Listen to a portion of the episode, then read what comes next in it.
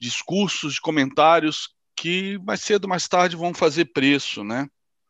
É, e esse bate-papo matinal que a gente tem todos os dias, há anos, o objetivo é esse, é identificar é, o que pode é, vir de, de movimentos do mercado baseados no, no, nos acontecimentos né, que a gente está vivenciando, seja no Brasil, seja no mundo. É difícil cravar o timing, né? É, de quando isso vai impactar. Tem, muitas vezes aqui nós cravamos o time certinho, ó. O Biden falou isso, o Trump falou isso, o Bolsonaro falou isso. Puta, hoje então o mercado vai despencar. Ah, o mercado hoje vai bombar porque falaram, comentaram isso ontem à noite né? E apesar da gente, de novo, acho que eu até falei sobre isso ontem, anteontem, apesar da gente não operar notícia, estar conectado com as notícias em tempo real, ou, no caso, fazer uma interpretação. Eu não, não vou nem usar o termo notícia, né? Notícia, é, é, na verdade, é só o, o, meio de comunicação, né? A notícia seja é, mídia televisiva, é, mídia impressa, mídia através de portais da internet, é, Telegram, whatever. É, os acontecimentos né, políticos, né, e outros que não são políticos, por exemplo, o caso do navio lá que encalhou no Suez, enfim, os acontecimentos que nos chegam é, até nós, é, eles têm a, o potencial de fazer preço. Se não for instantaneamente, né, que aí é, é a notícia em tempo real, é fazer preço ao longo do dia ou ao longo dos próximos dias ou semanas, né? E repetindo, não vou pegar o livro do Alan Greenspan mais uma vez, porque eu já fiz umas quatro vezes em Morning Call, onde ele fala é, do que impacta a economia, né, das três variáveis que impactam a economia, e a terceira ele fala que é a política, e que se você não gosta de política, esse livro não deve ser lido. Ele fala isso no primeiro capítulo do livro dele chamado O Capitalismo Americano. Então, eu vejo muita gente reclamando desse comentário político, até, talvez até porque eu, eu, por mais que eu tente, eu às vezes eu coloco um pouco a minha opinião pessoal, né? Não deveria, peço até desculpas por isso, mas nunca fiz um curso de media training, apesar disso estar no meu radar desde o ano passado, mas eu, por falta de tempo, por pensar só no projeto e nos meus trades, e nos meus traders também, né? É, eu acabo não abrindo espaço para praticamente mais nada. Então eu não tenho treinamento assim para falar é, como um jornalista ou talvez imparcialmente, apesar do que a gente sabe que a maioria não é, né? Daí vem tanta crítica também. Mas é, os movimentos né, é, políticos, os discursos, os comentários, ele tem a capacidade de fazer muito preço, sim, né, de trazer muita incerteza, sim. É, então, nós acompanhamos há duas semanas atrás, né, Vamos lá, vou até retroceder mais no tempo. A gente acompanhou desde o finalzinho do ano passado toda. É, podia até retroceder mais para listar as, as, razões disso, mas vou parar e vou começar do, de 2021 para cá. Finalzinho do ano passado, 2021 para cá. A gente viu toda a movimentação do presidente, do presidente é, se aproximando do Centrão e virando cabo eleitoral do Arthur Lira para a votação na para, para a sua candidatura como presidente da Câmara, né, que foi acontecer o primeiro de fevereiro, e também para o Rodrigo Pacheco para a sua candidatura de presidente do Senado, né? Então, ele se envolveu pessoalmente, mais do que qualquer outro presidente, por incrível que pareça. Então, os dois foram eleitos. E o que aconteceu? É, ele achou que estava com isso, né? Pronto, eu sou o dono do Centrão.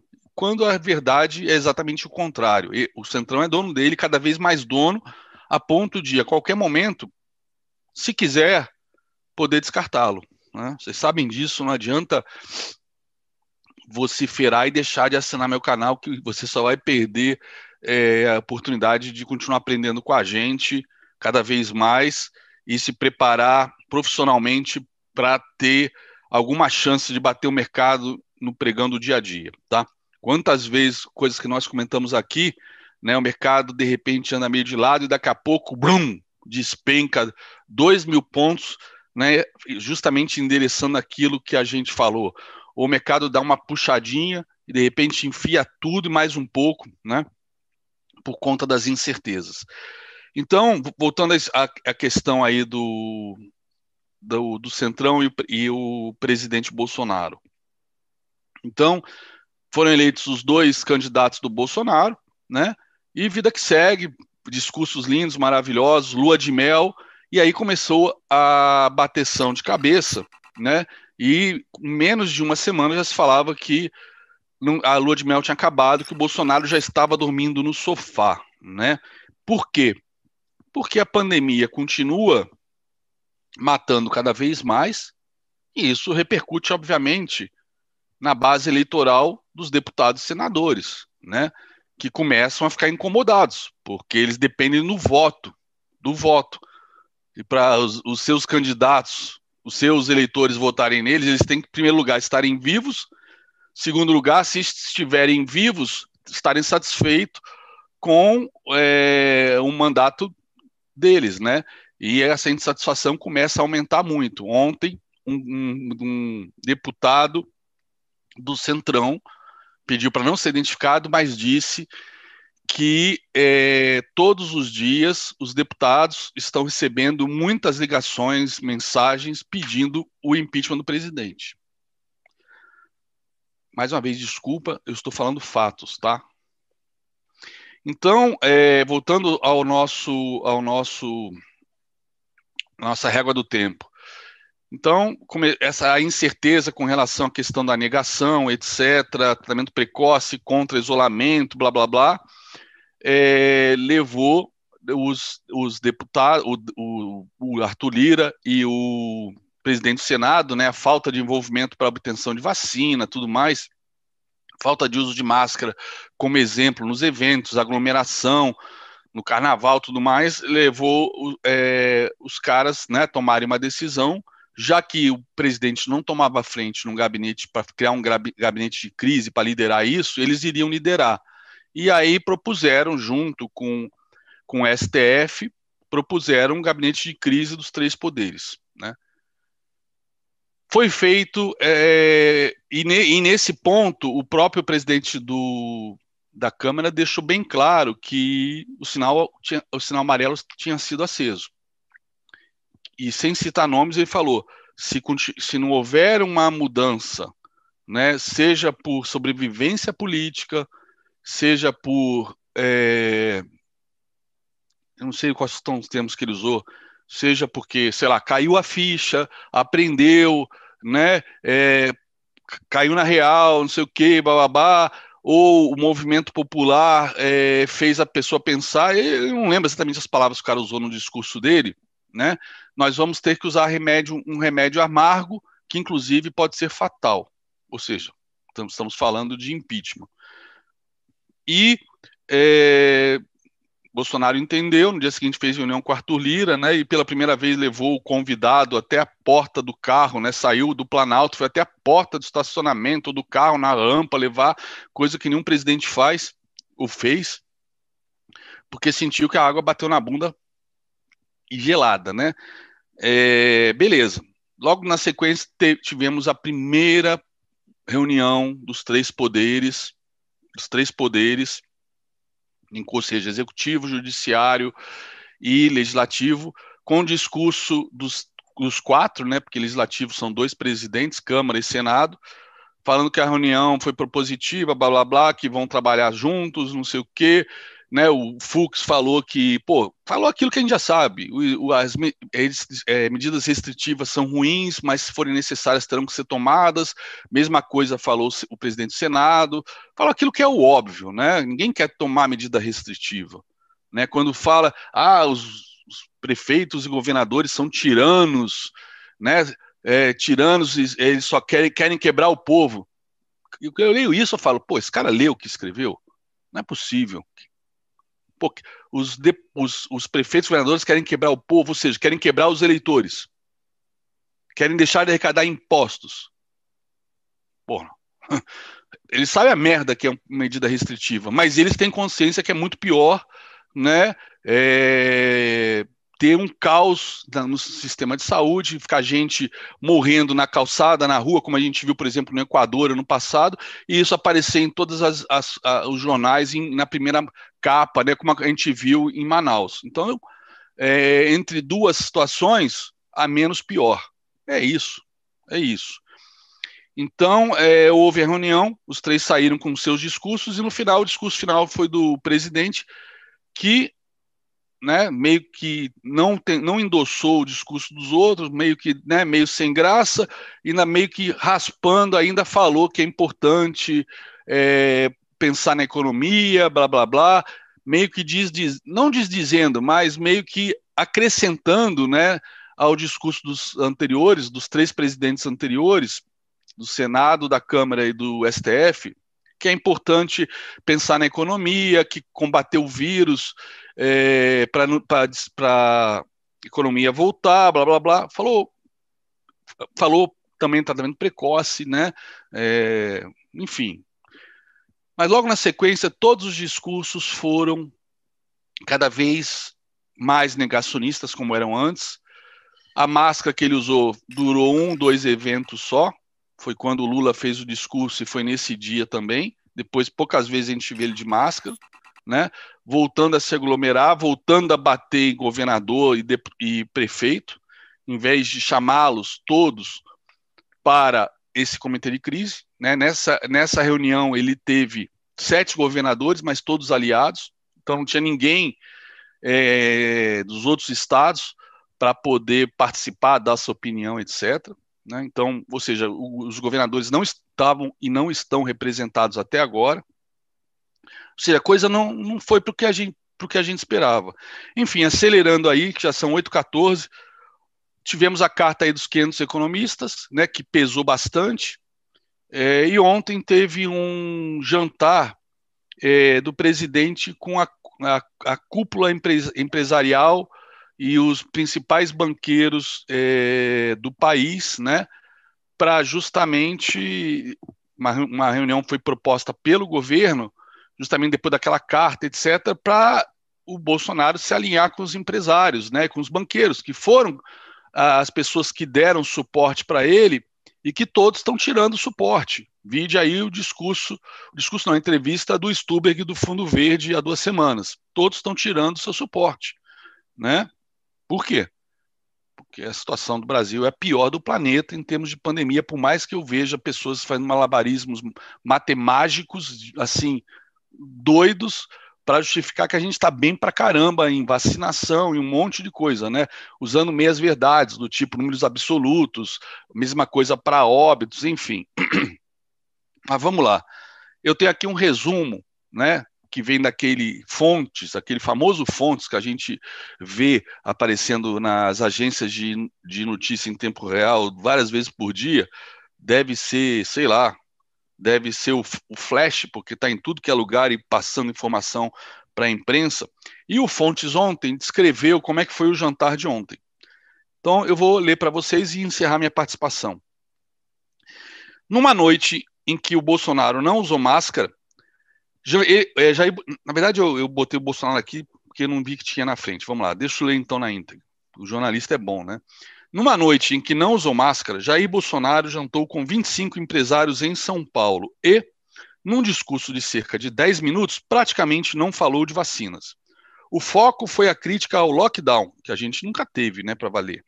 O foco da, foi a crítica ao lockdown, repetindo os argumentos que costuma usar em suas falas recentes, inclusive nas críticas que faz aos governadores. Bolsonaro foi aplaudido duas vezes durante sua fala. Primeiro, quando reafirmou que o teto de gastos é intocável, a gente sabe que não é verdade mais, né, que a pandemia, o ritmo que está indo, a gente vai furar, vai ter que fazer mais, é, liberar mais grana para mais auxílio emergencial e outras é, é, iniciativas.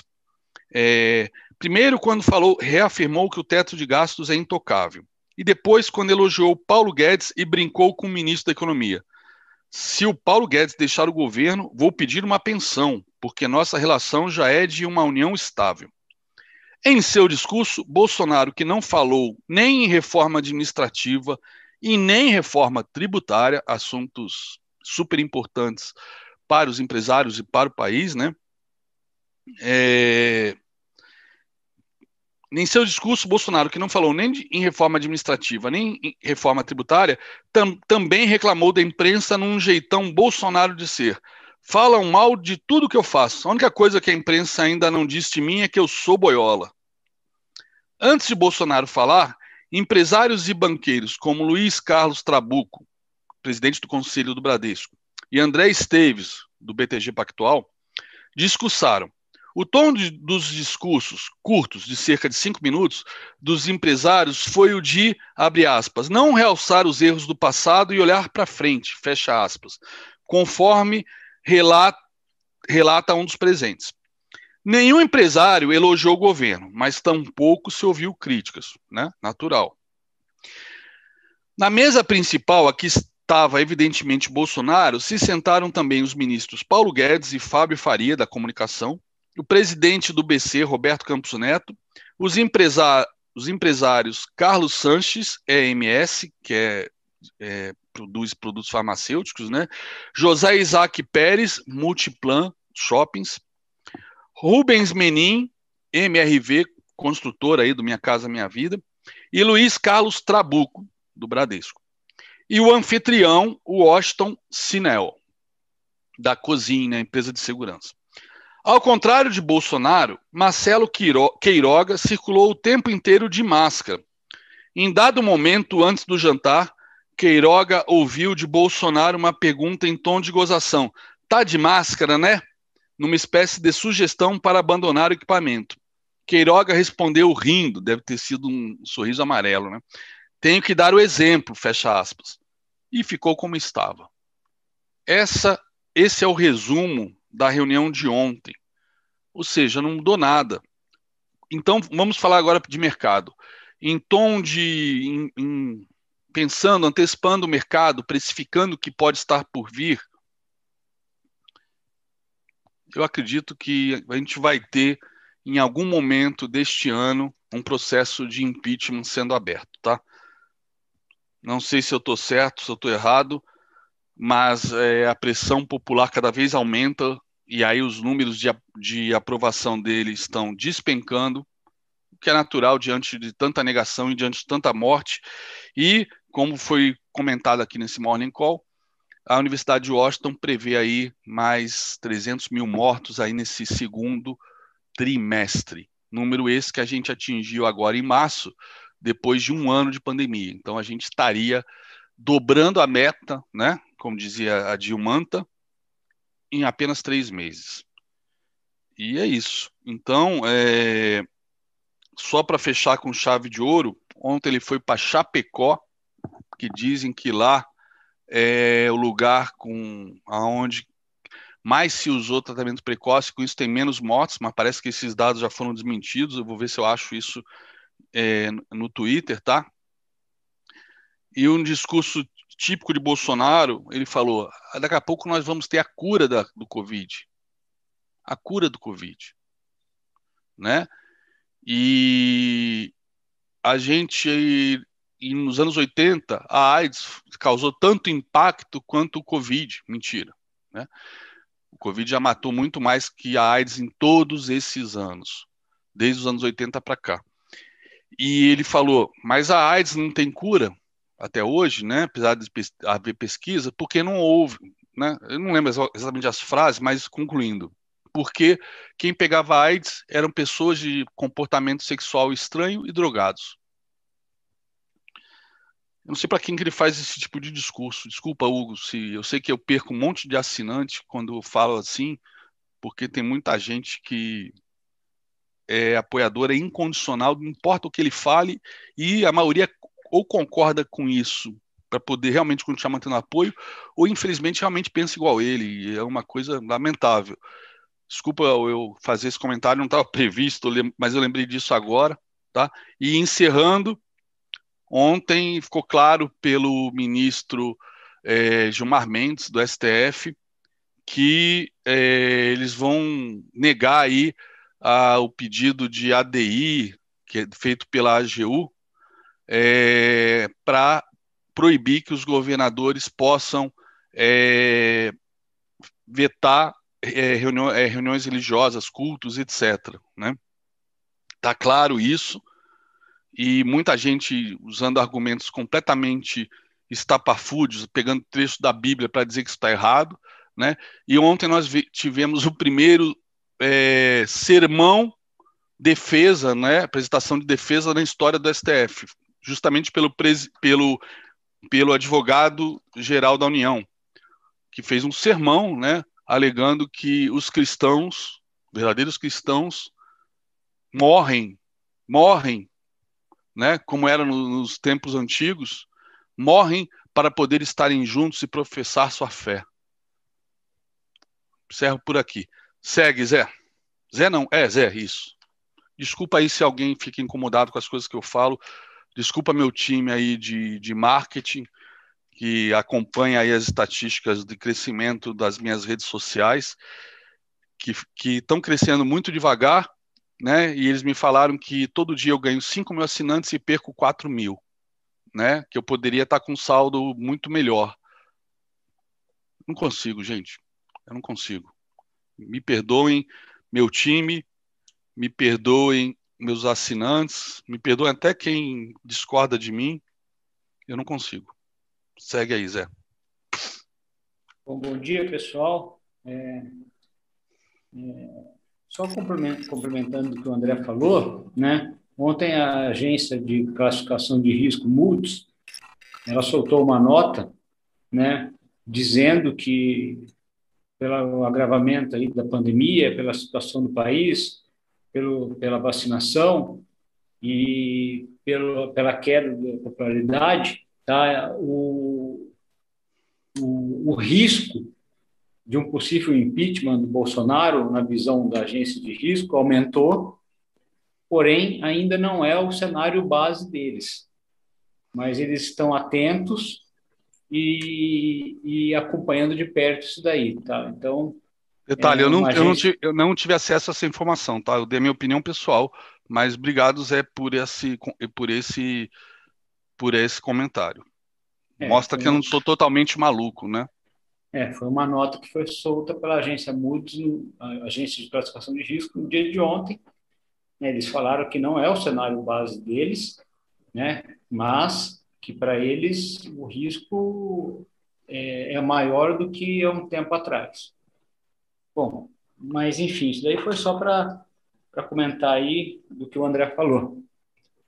É, eu vou começar aí, vamos falar dos mercados, mudar de assunto aí, pessoal, falar dos mercados ao redor do mundo, como é que está o humor dos mercados e da agenda do dia.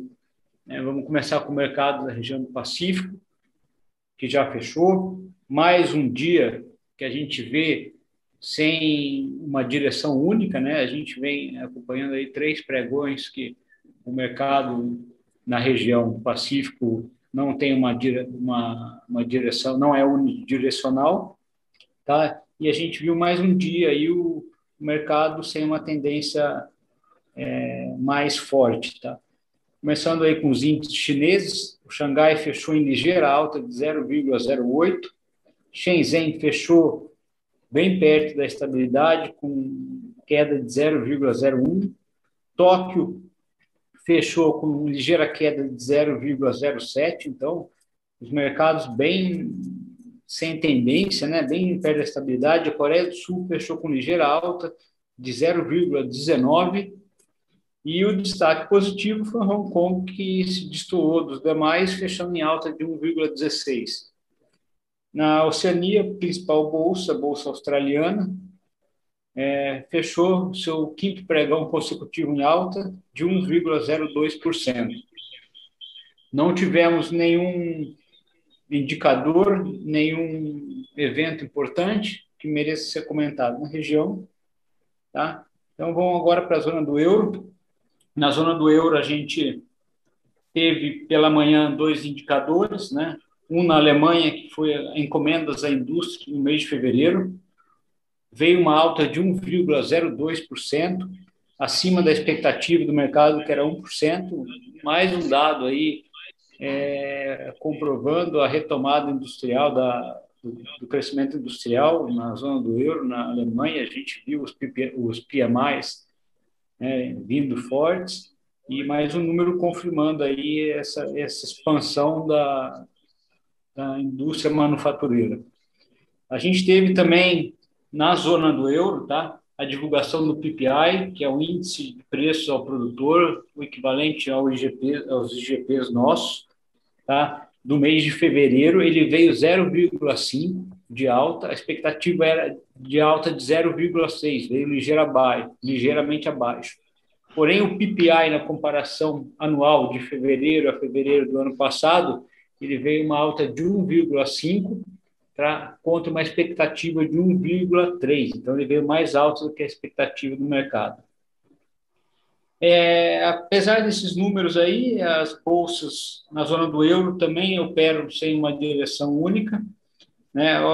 É, Londres, a hora que eu peguei as cotações, Londres trabalhava em alta de 0,21, Frankfurt em ligeira queda de 0,06 e Paris em alta de 0,38. Tá? Com relação aos futuros americanos, futuros americanos operando no azul, a gente teve ontem a divulgação da ata do Fed, né? Mais uma vez, né, o Fed reafirmou aí sua é, política acomodatícia em relação aos juros, né? É, ele na ata falou que a economia dos Estados Unidos vem se recuperando é, melhor do que o esperado, porém reafirmou que não vê é, problemas com inflacionários é, aí no curto médio prazo, não vê riscos inflacionários, é, falou que é, o aumento das taxas de longo prazo nos títulos americanos são reflexo desse dessa retomada econômica do, do país, né? E isso daí foi reafirmado também por alguns dirigentes regionais do Fed que falaram ontem durante o dia, inclusive um chegou a falar que uma inflação anual na casa de 2,5% e 3% é, seria benéfico para, o país, né? Lembrando que a meta do Fed é uma inflação de 2%. Então, os mercados. É, ele, ontem o Fed reafirmou a sua, a sua tranquilidade em relação aos riscos inflacionários e reafirmou aí sua política acomodatícia, ou seja, mantendo a sua compra de ativos, provavelmente, e os juros é, inalterados até meados de 2023. O, com relação aos futuros americanos, a hora que eu peguei, Dow Jones trabalhava perto da estabilidade, com alta de 0,01, S&P subia 0,31 e Nasdaq subia 0,75. Futuros de petróleo, futuros de petróleo WTI caía 0,72 e o Brent caía 0,51. Vamos falar de agenda agora, pessoal.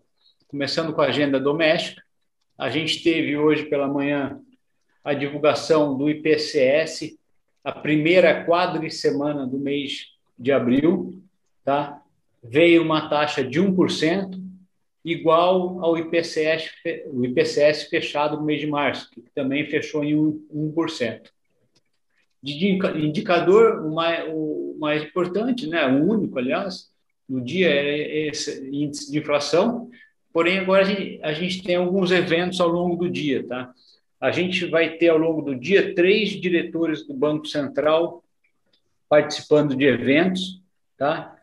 É, um às 11 da manhã, que é a diretora de Assuntos Internacionais e Gestão de Riscos, Fernanda Neck, às 11 da manhã. A gente tem o diretor de política econômica, Fábio Kanzuk, falando às 14 horas, tá? e o diretor de política monetária, o Bruno Serra, falando às 18 horas. Então, três diretores do Banco Central falando ao longo do dia, um às 11, um às 14 e um às 18. A gente vai ter o ministro da Economia, o Paulo Guedes, participando de um evento ao meio-dia, tá? Então, mais um evento para ser acompanhado. E a gente vai ter o secretário do Tesouro participando de uma live às 16 horas.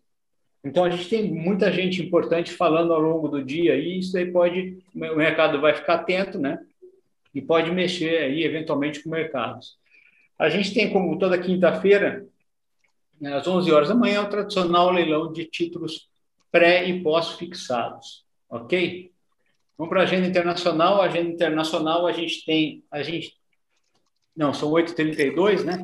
A gente é, está sendo divulgado agora a ata é, da política monetária do Banco Central Europeu, né? Mercado, somente na zona do euro, na expectativa da divulgação da ata, às, 11, às 8h30, ainda não saiu nenhum, nenhum flash aqui para mim. A gente tem às 9h30, é, nos Estados Unidos, como toda quinta, pedidos de auxílio-desemprego, tá? E a gente vai ter alguns, alguns eventos, algumas falas ao longo do dia, é, principalmente aí do Jeremy Powell participando daquele encontro de primavera do FMI, tá? Dentro desse encontro de primavera do FMI, a gente vai ter às 11h30 da manhã a diretora gerente do FMI falando, às 12 horas o, presidente do Banco Mundial falando, tá? E, e, o mais importante, o mais importante, hoje às 13 horas, o presidente do Banco Central americano, Jeremy Powell, juntamente com a diretora gerente do FMI, vão participar de um seminário no evento.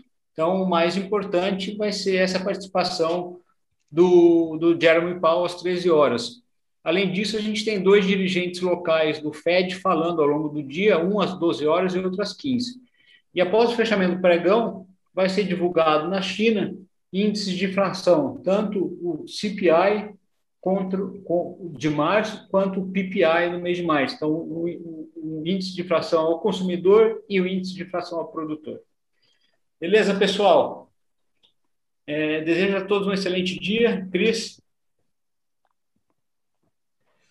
Fala, galera. Bom dia. Vamos aqui a nossa acompanhamento diário das posições dos participantes no mercado.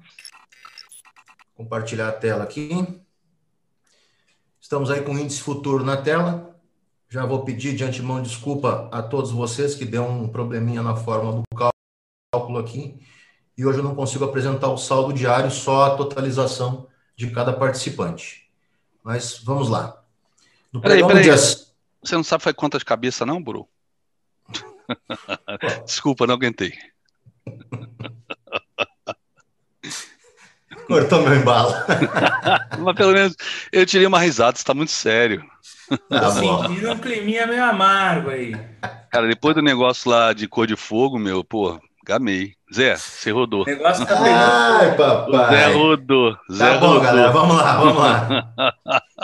Vamos, foco, foco. Foco, foco, foca, foca. Uh, Vamos uh, focar. Uh, uh, uh, Vamos lá, pessoal. No pregão do dia 7 de abril, então, os investidores não residentes fecharam o dia aí com 36.082 contratos na ponta compradora, aumentando um pouquinho o saldo. Os institucionais nacionais é, voltaram a aumentar as vendas né, e fecharam aí com 36.795 contratos na ponta vendedora. E nós, pessoas físicas, também aumentamos um pouco a venda aí, fechando em 12.235 contratos na ponta vendedora. Dólar futuro. Tivemos aí os não residentes é, fechando com um saldo no dia de 19.678 contratos na ponta compradora e os institucionais nacionais fechando com 44.913 contratos na ponta vendedora e pessoas físicas seguem vendidas em 775 contratos. Para o mercado à vista, as informações são do dia 5 ainda, são as mesmas que foram passadas ontem, a B3 não atualizou. É, os investidores estrangeiros fecharam no dia 5 com um saldo positivo de 4 milhões 200 mil e 97. Dessa maneira, totalizando aí é, uma posição de 412.617 na venda. Tá? Os institucionais nacionais tiveram um saldo no dia 5 negativo de 2 milhões 154 274. Dessa maneira, fechando o dia com um saldo positivo comprador de 301.777. E nós, pessoas físicas, investidores individuais, fechamos o dia aí com uma posição negativa de 50.218. Beleza, pessoal? Peço desculpas aí pelo, pelo saldo ali, que deu uma falha no, na tabela aqui. É, para amanhã a gente já corrige isso, tá bom? Vou passar para o Fabrício aí para ele dar sequência.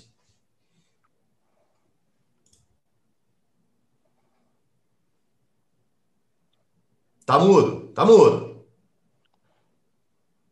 Me ouve agora? Ah, agora ou, vamos? Ah, me ouve, me ouve. Ô, ô, falei, vamos, nós, vamos. Não, nós não, viu? Me inclua fora dessa, porque ontem eu não vendi nada. Não vem falar que eu tô com saldo negativo, não. Deixa eu interromper vocês, que eu acabei de ter uma mensagem aqui no chat Eita. que até. Eu vi essa mensagem, eu, te, eu ia te falar. Até me arrepiou, cara. É a mensagem. Do Felipe. Puta. Felipe Quadros, é, fala Andrezão. Ontem foi aniversário do meu irmão que faleceu. Ele era seu fã demais, cara. Aprendeu tudo com você no mercado. Foi um cara bem sucedido no trader, estudioso e tudo. Comia seu conteúdo com sal. Se ele soubesse que hoje eu faço parte da sua sala, ficaria louco. Uma honra estar aqui. Hoje, meu quarto dia na sala. Show de bola. É... Puta, meu, que Deus conforte seu coração, da sua família, dos seus pais forem vivos eu não sei nem o que dizer. É, a honra é minha, bro. A honra é minha de ter você aqui e ler isso e ler e ler o documentário aqui ao vivo. Show de então, bola. São essas coisas que é, fazem a vida da gente aqui valer a pena. Obrigado por um momento que tenho certeza que é de dor, de saudade, você compartilhar isso com a gente, cara. Meus sentimentos. E welcome, Felipe. Bem-vindo. Saiba que eu vou dar o meu, o meu melhor aqui para você. parte é o come, né? Eu vou te dar, eu vou dar o meu melhor aqui para fazer você ter sucesso como seu irmão teve, tá bom? Obrigado mesmo, cara, pela honra. Um grande, grande abraço, um beijo aí no coração, fica com Deus, cara. Seja, seja bem-vindo, Felipe. Bom, vamos lá, pessoal. Bom dia, bom dia, bom dia. Deixa eu destravar aqui algumas é, assuntos aqui do mundo corporativo, né? Primeiro, ontem, um dia aí de metralhadora de declarações vindo do governo, né? É, fechando o dia ontem com, com a questão aí do, é, da insatisfação do presidente com o um aumento aí de 39% né, no, gás, no gás encanado, é, que acabou sendo ou não, né, não sei se foi ou não mal interpretada, né, mas o mercado acabou não reagindo muito forte a isso. Né, as ações da Petrobras estavam em alta, acabaram devolvendo é, praticamente toda alta, as ações preferenciais aí que fecharam praticamente estáveis, as ON ainda fecharam com uma alta de meio por cento, é, então o mercado ou, ou não interpretou, de, ou assim, entendeu que não foi tão relevante a notícia, mas a própria Petrobras à noite, né, questionou aí o, o vai, o controlador, né, o, o governo, eh, o governo federal, por meio do via Ministério de Minas e Energias, né, sobre que se existe alguma informação relevante sobre essa estratégia de mudança da política de preço, que essa informação deveria ser divulgada via fato relevante, o, o controlador, isso deveria ser a público e chegar ao mesmo tempo para todo mundo. Tá? Então a, a Petrobras informou que questionou é, esse ponto, essa, essa declaração do governo, né? E o presidente ontem que acabou atacando de novo o Castelo Branco, né? Como o presidente que vai sair, né? É, como se estivesse fazendo uma afronta com, com, com esse reajuste dos preços, tá? É, talvez parte dessas notícias possam ter sido assim é, ignoradas ou offsetadas, né, ou compensadas pelo resultado positivo ontem dos leilões, né, da, da, da InfraWeek que está acontecendo. É, foi um resultado positivo com, com o, o, o, o outorga aí dos, dos aeroportos, né, isso deve gerar aí um investimento contratado de mais de 6 bilhões aqui para o país, além do ágio que o governo recebe agora por conta dessas outorgas aí em cima do lance mínimo. Né? Então, talvez o mercado tenha olhado com bons olhos é, esse, esse, foco na infraestrutura e do interesse né, desse capital é, externo que pode estar vindo e da CCR aqui, que foi a vencedora de dois lotes, né? Continua, agora a gente tem é, ainda mais leilões ainda, a questão do, dos portos e a questão ainda das ferrovias.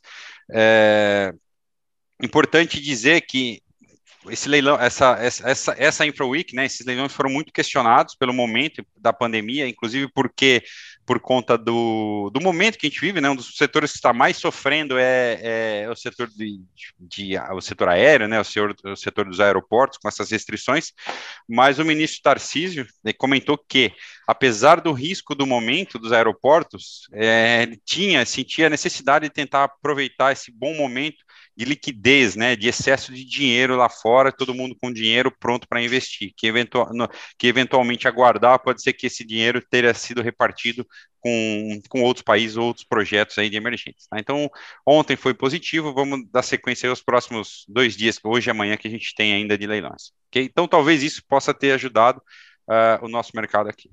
Falando um pouquinho de IPO, pessoal, é, enquanto algumas empresas estão é, desistindo, né? O caso foi da Wine, da Tokstok, algumas estão indecisas e adiando, LG Informática, é, a Blau Farmacêutica, é, é, dada essa incerteza que está acontecendo no mercado agora, se vai, se, o mercado abre, até que onde vai a pandemia, ou esses riscos, né? Algumas postregando, a caixa meio que bateu o pé e agora parece que vai, né? Colocou o pé no acelerador e parece que vai dessa vez. Então, é, é um IPO da Caixa Seguridade, né, que vem aí sendo comentado há muito tempo, faz ou não faz, faz ou não faz.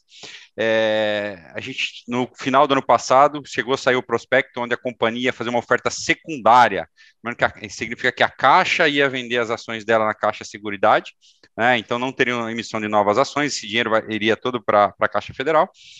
É, e ia vender 25% da Caixa Seguridade, tá? e dava num valuation em mais ou menos de 60 bilhões de reais. Dado ao momento agora, a proposta desse IPO mudou um pouco, tá? A Caixa vai colocar à venda aí só 15% da Caixa de Seguridade, num valuation menor, né? Para tentar emplacar, animar o pessoal, dando aí margem para uma valorização nas ações pós o IPO, tá? Fazer com que isso, que, que, é, que, esse, que esse IPO seja aí mais atrativo para o pequeno investidor, né? Então, no topo da nova faixa que saiu aí, a faixa ficou entre R$ 9,30 está, acho que R$ 9,33 até R$ 12,67.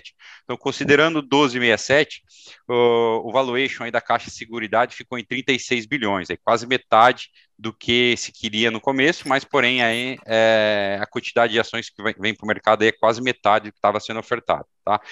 Então, a, o período de reserva vai até a semana que vem, dia 15 de abril, e, e, e, mais uma vez, lembrando que é uma oferta secundária, tá? Então, é um, é um segmento, é um setor aí, é setor de seguros, que é um setor bastante interessante, um setor bastante rentável, não, com bastante espaço para crescimento no Brasil.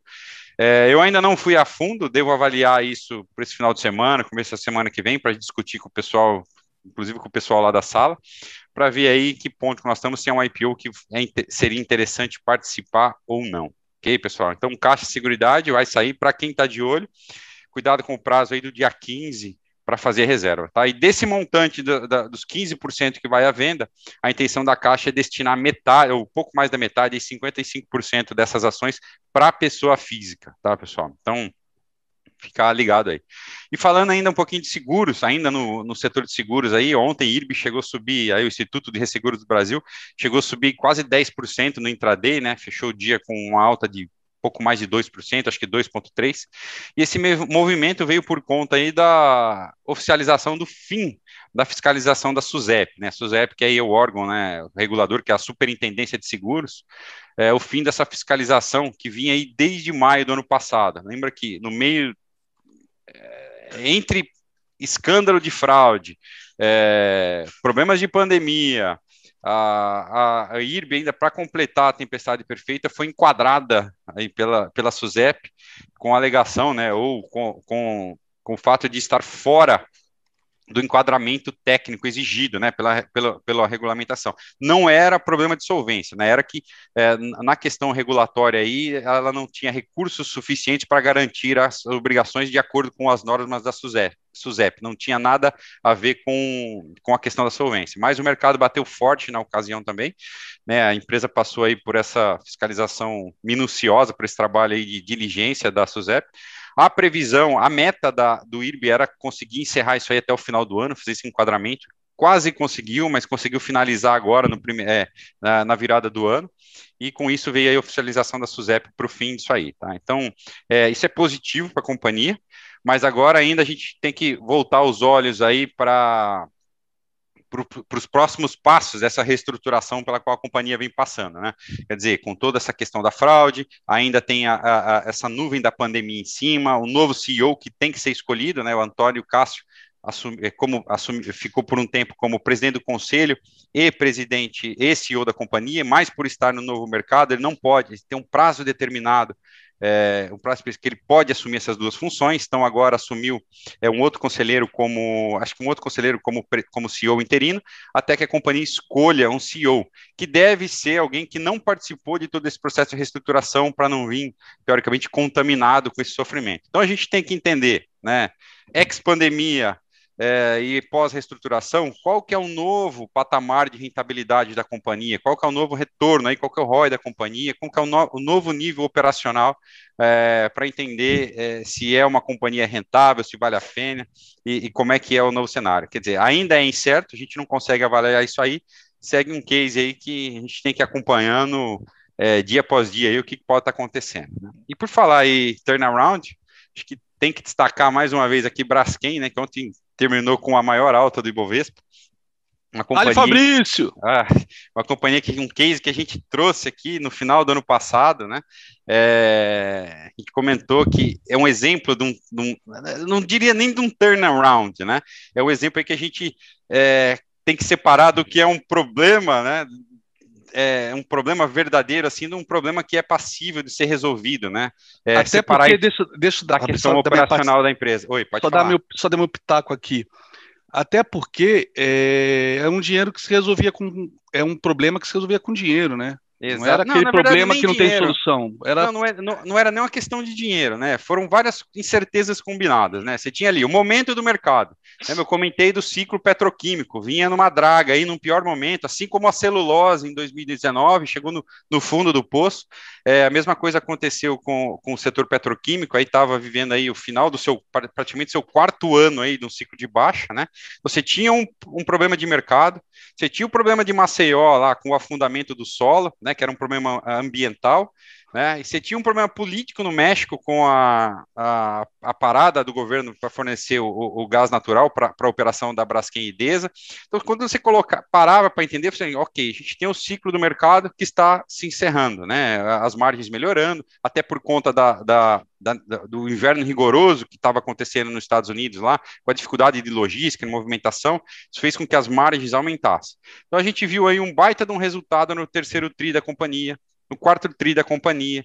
É, a questão Maceió sendo resolvida, as provisões é, é, sendo, sendo, liberadas, né? Sendo, um sendo, sendo endereçadas dentro do balanço, você já conseguia ter um panorama disso aí. A planta de Alagoas voltando a operar, com matéria-prima importada, mas voltando a operar. É, você tinha a questão política lá no México sendo resolvido, é, é óbvio que ia, isso ia ser resolvido lá, mas é, então, mas o mercado em determinado momento ele passa a entender, ancorar numa questão, ah, isso é problema, tô fora, né? Mas normalmente os melhores cases de turnaround, né, as melhores oportunidades aparecem quando o mercado joga alguma coisa de lado fala assim, não, isso aqui não tem mais jeito, sem a, analisar minuciosamente, né? E além de tudo, tinha a questão da, da recuperação judicial da, da Odebrecht, né? A Odebrecht, junto com a Petrobras, são as controladoras da, da, da Braskem, e a Odebrecht tem que vender a Braskem, né, um compromisso que foi assumido aí do, na, na, recuperação judicial, e vender a Braskem para poder pagar essa dívida bilionária aí. Então, é, tudo isso encerrou, acabou interrompendo um processo de venda que a Braskem passava, quando veio a recuperação judicial da, da Odebrecht, né? Estava sendo negociado para ser comprado pela holandesa Lyondell e Lyondell, Lyondell. E na época se negociava perto dos 50 bilhões de reais, né? E depois a Braskem passou a valer praticamente nada. Hoje, aí, com todo esse resultado que a gente está vendo, com o fechamento de ontem, né, só esse ano o papel já subiu praticamente 90%. Então, valor... 90%, mas desde quando você falou, acabei de medir aqui, Foi 108%. reais, 108%. Né? 108% desde quando você falou sobre Braskem aqui no projeto 10%, e não foi só no projeto, foi no Morning Não, Call, gente- é, é, e a gente mandou isso para Isto é Dinheiro, que é um pedido deles, e 108%. É, então E- agora eu, eu vou rasgar uma seda. Você é o melhor analista, Não, não sou analista. fundamentalista do Não. Brasil. Não, Não, melhor- ô, André, então você é o melhor investidor fundamentalista do Brasil. Isso, tá fa- isso é fato, acabou. Ponto final. Aceite isso. Eu- A galera está escrevendo é isso no site, aqui no chat, meu. Essa visão que você faz, ninguém faz em nenhum relatório de research. Esse bate-papo, essa conversa, essa esse detalhe do dia a dia, né? é, de como funciona, o da onde vem o dinheiro, como é que é o ciclo de quatro anos, que você tinha me falado meses antes. Porra, meu. tinha conversado disso, né? Você é bom Compramos pra até o livro do, da Odebrecht, da... da, é da Esqueci o nome dela. Ai, Ah, meu Deus. esqueci também, adoro ela. Puta, da Mara, Mara não. O livro da Odebrecht, né? Isso, Esqueci o nome isso. do livro O- ou o nome dela? A organização. a organização para entender ali o que aconteceu, né? Foi era um case que eu comecei a estudar desde cedo, quer dizer, perdi a oportunidade lá na pandemia de ter a 10 reais, porque foi um movimento muito conturbado, né? Tinha, as, tinha outras oportunidades aí de, de ações de dividendo ficaram baratas, e quando o mercado começou a precificar tudo aquilo lá, a gente tem que olhar o que, ficou para trás, né? E onde estavam as, as oportunidades. E por ter, acerto, ter até uma certa familiaridade com o setor petroquímico, por, por conta aí do tempão né, que eu estive em, em, Bras, em Braskem, não, em Unipar, né, desde 2012, 2013 em Unipar, lá, é, acompanhando, a gente começa a entender. Então não é fechar o olho, ah, aqui não, tá barato, vou comprar, né? Tentar entender realmente como funciona o mercado e tentar entender essa oportunidade.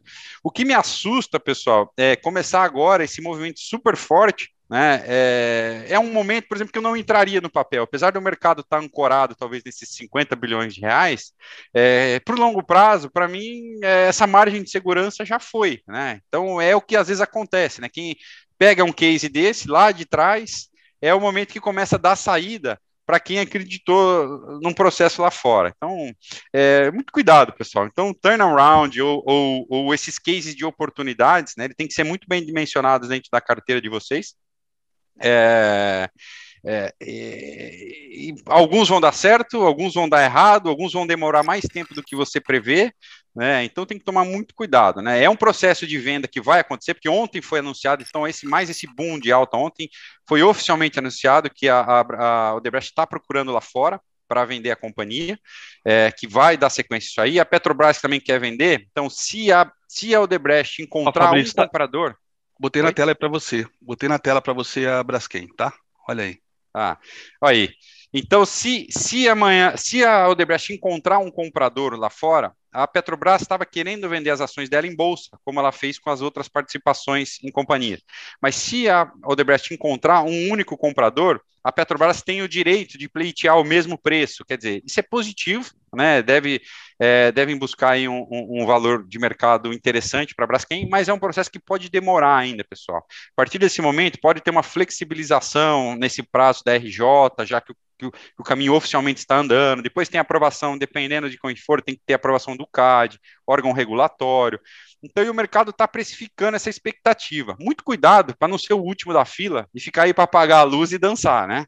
Então, a expectativa dessa venda está boa parte dela precificada. Não sabemos se esse papel ainda pode ir para 60 reais, 55 reais. Tem espaço, tem espaço, né? Mas é, boa parte disso aí vem da expectativa. A expectativa por resultado do primeiro TRI também é positiva. Tá, então esse é um case, é um exemplo de como a gente tentar buscar essas distorções, né, fora do ruído do mercado, um papel que fica jogado, uma empresa que fica jogada, tentar entender o que, que pode, pode, pode acontecer. Ok, pessoal?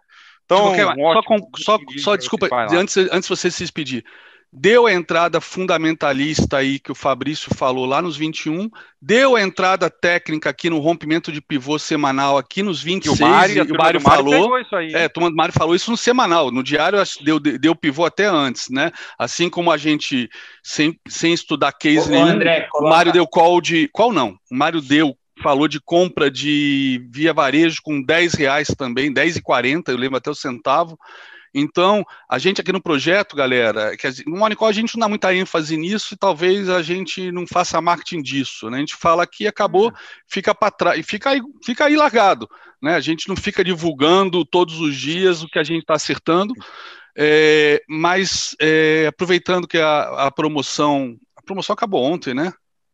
Bom, anyway, é, a sala do Fabrício, ele faz isso que ele faz, fez com a Braskem e fez com, por exemplo, a galera acompanhou antes de mesmo dele ter sala, mas ele falou no Morning Call e falou, ou falou dentro da sala, que ele volta e meia ia lá bater papo com a gente. Semig também lhe deu uma entrada espetacular, né? Tudo pela Semig. parte funda- fundamentalista. E o que acontece? É, fundamentalista é aquela história. Como ele falou, o papel pode ir a 65? Sim. Mas assim como muito trader se ferra porque entra na- no índice no dólar, depois que já deu uma- um puta movimento, que a gente já entrou, já surfou, entra atrasado, né? Já foi no primeiro alvo, já foi no segundo, o cara quer agora sim entrar para pegar o terceiro, e às vezes entra e vai, às vezes não vai, volta, estopa. Mas qual, qual foi o problema? Entra atrasado. Entra atrasado. Então, a entrada era aqui, 21, 25 reais. Tá 44, já subiu 100%. Pode subir mais? Pode. É, é aquela É história. pouco, às vezes o não é, fundamenta- não sei. É, mas tá caro. fundamentalista às vezes assume um risco diferente do analista técnico, certo? Espera uma confirmação de movimento, de volume. Então eu, eu lá atrás assumi um risco que vocês não assumiram. Vocês talvez precisavam de uma confirmação Então, mas a técnica de confirmação foi nos diferente, 25, entendeu? 25 É, reais. O problema é agora, ó, por exemplo, no semanal, alguém entrar aqui. Pode subir mais, é, mais, como você falou, 20 reais? Pode, mas aí é aquele FOMO. Então, o cara que perdeu uma operação dessa, pode subir mais? Pode. Proble e até tem, tem fundamentos para isso? Tem. Mas tá, mas tá errado. O, o cara que realmente é profissional, ele entrou aqui embaixo, seja técnico ou fundamentalista, como o Fabrício e o Mário eh, sinalizaram. Entrar aqui tá errado, porra. Mesmo que suba mais 20 reais, está errado. Ou seja, é, por isso que eu falo, quem está vendo isso aqui agora não pode chegar e entrar agora. Tinha que ter visto isso com a gente em dezembro e ter entrado em dezembro. Dezembro, janeiro. E aí sim, agora está com 90% quem entrasse em janeiro, ou 108% quem entrou quando o Fabrício falou aqui em dezembro. Então, o mercado ele, ele é zigue-zague. Quando eu falo que a gente não compra é, topo, a gente não vende topo, né, e nem fica comprando fundo, é uma verdade meia verdade, né? A gente compra fundo sim, mas compra fundo quando vai tá, quando está em tendência de alta na parte técnica. Por exemplo, aqui, aqui tecnicamente foi uma compra de fundo, né? Fundamentalmente falando, com margem de segurança e todo o conhecimento que o Fabrício já demonstrou ter sobre esse esse ativo, essa companhia, a entrada foi aqui nos 21. Ó, pegou fundo, cravou fundo, tecnicamente aqui com confirmação. Fazer a entrada aqui puta, meu, pode subir mais 20 reais, que significaria mais 50%, mas pode também não subir. Pode né? subir, o problema é que vocês não têm que entrar atrasado, vocês têm que entrar na hora certa, que foi aqui. Tá? Essa é a mensagem, e de novo, fica o convite aí para participar da sala do Fabrício, que ele fala de qualquer empresa do mercado. É claro que tem muitas que ele não acompanha, que não, até porque, não, então, por, portanto, não são boas para, de repente, se ter em carteira, são boas para especular, para fazer né, uma entrada mais especulativa. O foco dele é ter carteira, bons papéis e que gerem renda, e tem também, claro, a valorização, né, por conta de um final de ciclo, um turnaround, mas é, Fabrício está aí à disposição para fazer essa, esse raio-x fundamentalista, esse valuation, entrar e entrar nos detalhes do que está no balanço. Isso não sei se chama valuation análise fundamentalista. Análise fundamentalista é fazer fluxo de caixa descontado, que ele também faz, analisar os múltiplos, que ele também faz, ler balanço, mas ele vai nos detalhes, assim, sabe? Do tipo, gente, esse negócio de que está dizendo que banco não paga dividendo é mentira. Olha lá, na página 193 do balanço do Bradesco e aqui na página 3 do Diário Oficial da Lei diz que os dividendos só vão ser é, proibidos é, acima do que está no estatuto. Ó, vamos no estatuto, página 193. O estatuto obriga o Bradesco, o Itaú, sei lá, a pagar tantos por cento do lucro de dividendo. Pronto, é preto no branco. Quem é que vai? Quem é que faz isso? Desculpa. E, ó, me, me dê um nome aqui que eu vou, eu vou bater palmas também. Quem faz isso hoje em dia no mercado?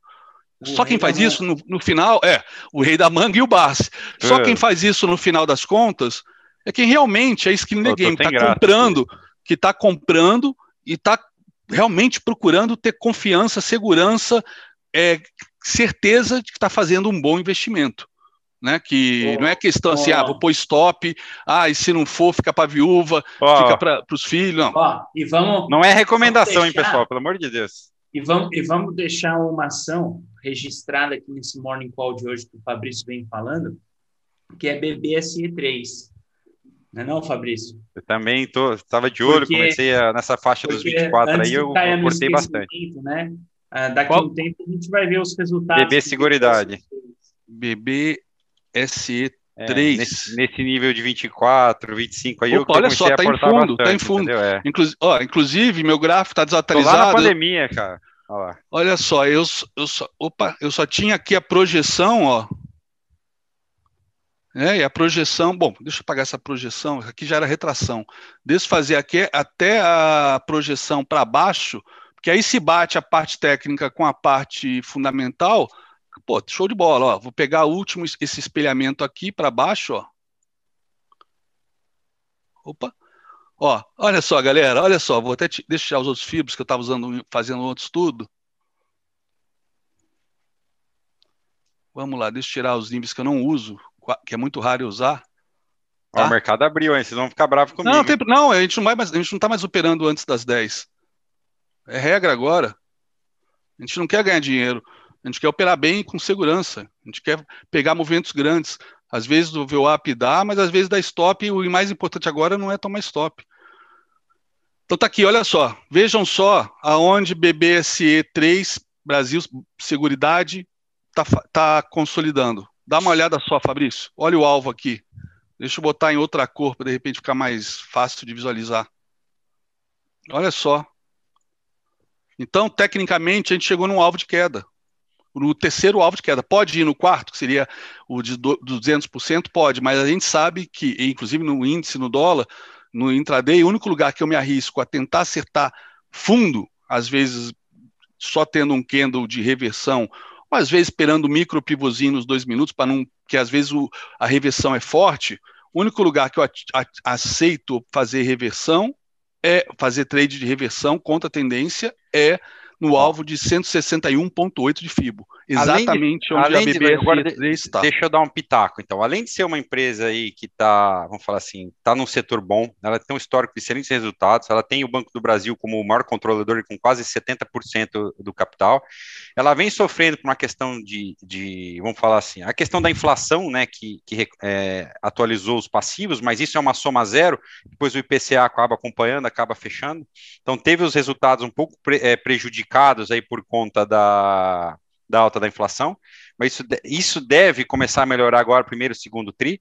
Ela está sofrendo também por ter o Banco do Brasil como controlador, toda essa ingerência está afetando também, está respingando no, nas cotações da, da BB Seguridade, né? Porque não, sabe, não sabemos o que pode acontecer, se vem alguma interferência, se lá o governo pode agir de alguma forma. Mas, se a gente pega nisso aí, o que a gente tem de consenso do mercado aí, consenso Bloomberg, previsão dos 4,3 bilhões de, de lucro para 2021, tá? Ela, ela registrou aí em 2020 3,8 bi de lucro ela tem um histórico de pagar aí 80% desse lucro em dividendo. Então, isso é do interesse do Banco do Brasil também. Vem para o Banco do Brasil, se converte em resultado para o governo também. Esse resultado. Então, são 80% desse lucro. Isso aí já, já joga um dividendo de praticamente, deixa eu pegar aqui na minha planilha, a gente está falando, de quase R$ reais de dividendo, aí 1,75 real de dividendo. Nesse nível de preço, já dá mais de 7% de dividend yield. Então, você começa a olhar tudo isso aí, faz um monte de continha, que é tudo público, tá? É, é o guidance da companhia, a política de dividendo, é, com o interesse da onde que o próprio governo tem interesse nesse dividendo. Então, começa a ficar atrativo, fala assim, olha, e vamos que vamos, né? A, a, participação dela no agro, a digitalização que vem acontecendo. Então, é uma série de coisas, fatores que começam a se alinhar que a gente vai olhando ali de ponta a ponta, que eu falei assim, olha, nesse nível de preço eu acho interessante em colocar essa ação na minha carteira olha, e comecei a aportar, entendeu? Olha o ABV da criança com divergência é, de alta, divergência de baixa, né, para subir. E olha só agora aqui no detalhezinho, né, apesar dessa consolidação, a média de 20 virou, virou ontem, né, matematicamente já mostrando um movimento altista, né, pelas, pela média de preços dos últimos 20 dias, virou. Eu acho, eu até comentei ontem na sala, acho que a coisa mais importante da, do Tabajara não é nem é, ver a tendência, porque acho que qualquer idiota vê a tendência, né?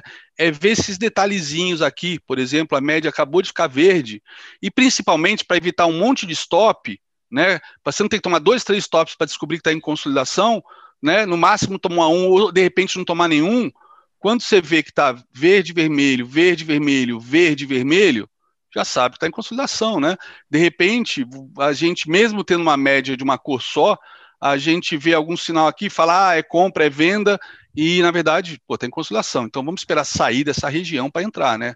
Vamos esperar sair, e saiu com o quê? Aproveitando a aulinha básica, saiu com o quê? Né, rompeu como, teve um rompimento falso aqui, rompeu como aqui com é gap de fuga, né? Gap de fuga. Na verdade, é o rompimento foi com gap de fuga, mas pegando o movimento total, podia até, podíamos até chamar de gap de medida isso aqui também, mas é um gap de fuga, né? Porque foi um rompimento com gap de fuga. Então, é, fiquem alertas. E Vamos uma ver. pergunta aqui: é, Brasil, é, Caixa Seguridade sa saindo, é, não pode ter uma migração de grana desse papel para o outro? Eu acho que não. Eu acho que não, não vê. Tem, tem dinheiro para todo mundo. É, eu acho que pode ajudar a somar. Né? Não vai. Os problemas, se a gente for olhar a questão controlador, é o governo dos dois lados, entendeu? E como a gente vai ter menos histórico da Caixa de Seguridade no mercado aberto, é, não sei, eu acho que talvez o grande investidor acabe esperando um pouquinho mais, né, e pode ser o que aconteça sim, uma flipagem, né, já que o valuation está menor aí, talvez ocorra uma, um, uma corrida aí para o pessoal pegar um pouco mais de valorização, entendeu? Mas eu não, não acredito que afete, não, é pouco. Tá bom. Bom, galera, não se preocupem, continuem conectados com a gente. São 9 e 8. Eu vou olhar o índice e o dólar. Eu só não estou mais naquele desespero de antes de querer passar a operação de VWAP e eu mesmo fazer a operação de VWAP, né? Skin the game. Eu não vou passar uma operação de VWAP se eu não entrar também, né? É, não se preocupem que a gente agora está mais light, a vibe tá diferente. Ô André, uma coisa e, que eu quero e dizer é o Mário ainda vai falar e eu ainda vou falar e eu tenho umas mensagens importantes aí, os agradecimentos e uns comentários ainda e com um André. convite para uma live hoje para fazer para vocês, tá? Só deixa eu falar, fazer uma observação, é o seguinte, não quer dizer que aí seja o fundo do papel, tá? Porque uma coisa é eu olhar os fundamentos, a perspectiva de resultado que a companhia vai entregar, todo esse histórico dela, todo lado fundamento. Mas tem margem Porque, de segurança, com certeza, é, e, né? E, não é quer importante. dizer que não possa vir um problema ainda com corona, uma nova onda, fechar, ou uma recuperação judicial de uma grande empresa da, da nossa bolsa, que gere um movimento de ruído, genera um, um efeito manada de jogar tudo para baixo, o papel pode vir para baixo ainda. Isso é a tal da briga de torcida onde o pipoqueiro apanha também, né? Mas então não quer dizer nada, né? Não quer dizer que é fundo aí assim, porque pode vir alguns fatores de mercado que afetem sim, sim, geral sim. isso aí. Tá? A SP está então, no, topo, tá no topo histórico, rompeu de novo, mas está na, linha de, então, tá na linha de retorno. Se essa porra então, resolve cair igual a jaca podre, aí não tudo, tem fundamento, entendeu? não tem nada. É pânico, Exatamente. né, galera? É pânico. Aí cai 50% é. tudo. O que, pode, né? o que pode acontecer? É a oportunidade de ficar ainda melhor. É porque é isso que você tem que estar tá acompanhando, entender quando as oportunidades são interessantes ter e caixa, por que, que ela está ficando melhor. Né? Exatamente. Então... Ter caixa e, e, como o Buffett fala, botar um pé de cada vez para ver se é fundo, né? É, você não bota o pé, você não se joga no rio, você bota um pé de cada vez. Pato novo não mergulha fundo. Né? Imagina, 100% de alta, você acha que um papel que dá 100% de alta não tem várias oportunidades de entrada ao longo dessas, dessas, desses 100%? Pelo amor de Deus, uma porrada. Dá para fazer preço médio durante semanas nesse papel, alocando enquanto vai subindo. Vai fazendo né? caixa e aporte, caixa e aporte. Isso, aqui é, é isso que eu gosto.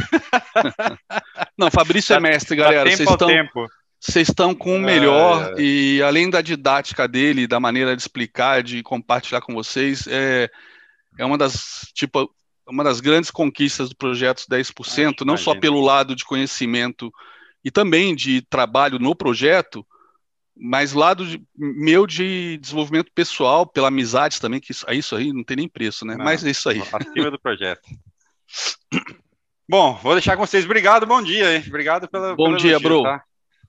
Esper- Você vem amanhã, né? Pra cá. Ah, sexta... Amanhã cedinho eu tô aí. Amanhã eu não tô no Morning Call, vou direto para aí. Tá bom, beleza. Valeu, galera. Eu.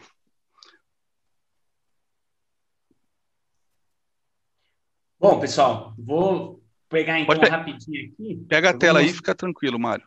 Eu vou mostrar rapidinho. Não, eu vou, eu vou dar um foco até maior, como você vai falar depois do Ibov, eu vou deixar para você. Ó, pessoal, a gente não teve, tá? é, nenhuma atualização assim do mercado brasileiro ontem. Então, é, a nossa análise do mercado brasileiro continua a mesma. Então, a gente tem análise de alta, com a grande possibilidade aí dos 120 mil pontos, tá? É onde a gente está acreditando de alvo aí para agora. Tanto que quem está acompanhando o mercado futuro já viu o mercado futuro abrindo em alta, tá, pessoal? É, mercado americano trabalha com alta generalizada. O que, que isso significa? Quando eu tenho todas as ações, né, praticamente numa única direção, como eu estou vendo aqui, tá? É uma alta generalizada, ou seja, é um dia que a gente até sinaliza muitas vezes como farol verde, né? Porque nesse caso aqui, uh, eu não vou buscar por uh, pontos de venda, eu vou buscar por pontos de compra, tá? O mercado está generalizado para cima. E aí, falando do mercado, então, americano, tá, pessoal? Se vocês forem olhar aqui o S&P, né, o S&P deu um, um grande destaque, a gente está com o alvo lá, 4.130 para o S&P, é, não está longe disso, Tá? Você tem uma distorção aí de 10 pontos entre esse S&P que tem aqui no TradingView para o S&P real da Bolsa de Chicago, ok? E aí, como a gente pode ver, ele tem então esse alvozinho que ele está indo em busca para cumprir, uma análise bem bacana. E uma ação que se destacou ontem para a gente foi a ON. Esse papel se destacou, né? Ele está com destaque de movimento positivo, ele tem um bom OBV, e a gente está esperando uma expectativa de alvo aqui na região dos 249. E lembrando da Microsoft, tá, pessoal? A gente entrou num position da Microsoft já há um tempo, né? Quem acompanha o Morning Call aí vai lembrar. A gente entrou na Microsoft quando ela estava ali 226 dólares e a gente tem esse alvo de 256 e ela está bem próxima agora de atingir esse alvo aí, a Microsoft. Então, foi, foi um position também que a gente entrou. É, a gente, o que a gente, a nossa análise aqui foi esse halt pela média móvel de 20 no gráfico semanal, com uma boa barra de ignição, com, combinou também junto com a semana do balanço da Microsoft, né? E aí o balanço veio numa situação onde os preços foram para cima de forma sólida e desde então ela formou esse movimento e agora armou um pivô no gráfico semanal. Então a gente tem uma expectativa bem positiva aí para esse papel Microsoft. Ela, inclusive, é o que está sendo responsável aí por levar boa parte do S&P para cima, né? Microsoft, Google, Facebook, né? A gente está vendo aí o Facebook também em região de topo histórico. Facebook também chama atenção. A gente está com alvo para o Facebook em 340 dólares, né? Então, é, todos esses movimentos aí estão se destacando fortemente, pessoal, ok? E, bom, como vocês já viram, tá? É, do mercado brasileiro, então, não tem nenhuma atualização. Eu só vou dar um pitaco antes de passar para o André sobre índice futuro. Pessoal, índice futuro, se você pegar o gráfico diário do índice futuro, ok? Vocês vão ver lá o rompimento, né? Do pivôzinho que está no IBOV. E ontem a gente teve uma barra neutra e anteontem também. Então, duas barras neutras. Duas barras neutras, pessoal, o esquema de hoje aqui é marcar a máxima e esperar o um momento em que a gente possa ter um rompimento aqui consolidado desse topo para pegar um pivôzão de alta, porque a expectativa é de alta, ok? Então, só deixando esse pitaco aí para vocês. Passo agora para o André finalizar o Morning Call. Né? Agradeço aí a todos aí que aqui acompanham a gente. E amanhã também não estarei no Morning Call, mas vamos que vamos. Aí segunda-feira eu vejo vocês, pessoal. Valeu, Mário. Deixa eu pegar aqui a tela. Inclusive, estava olhando um papel aqui que vocês devem ter acompanhado. O papel da Atom 3, que foi, acho 37% dela foi adquirida pelo BTG Pactual. Tá? E Olha só que interessante, né? O FIBO que eu tinha, eu estava trabalhando antes dessa aquisição, né?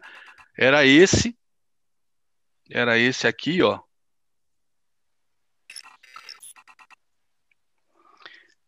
Opa, botei no colori errado. Era este aqui. Tá?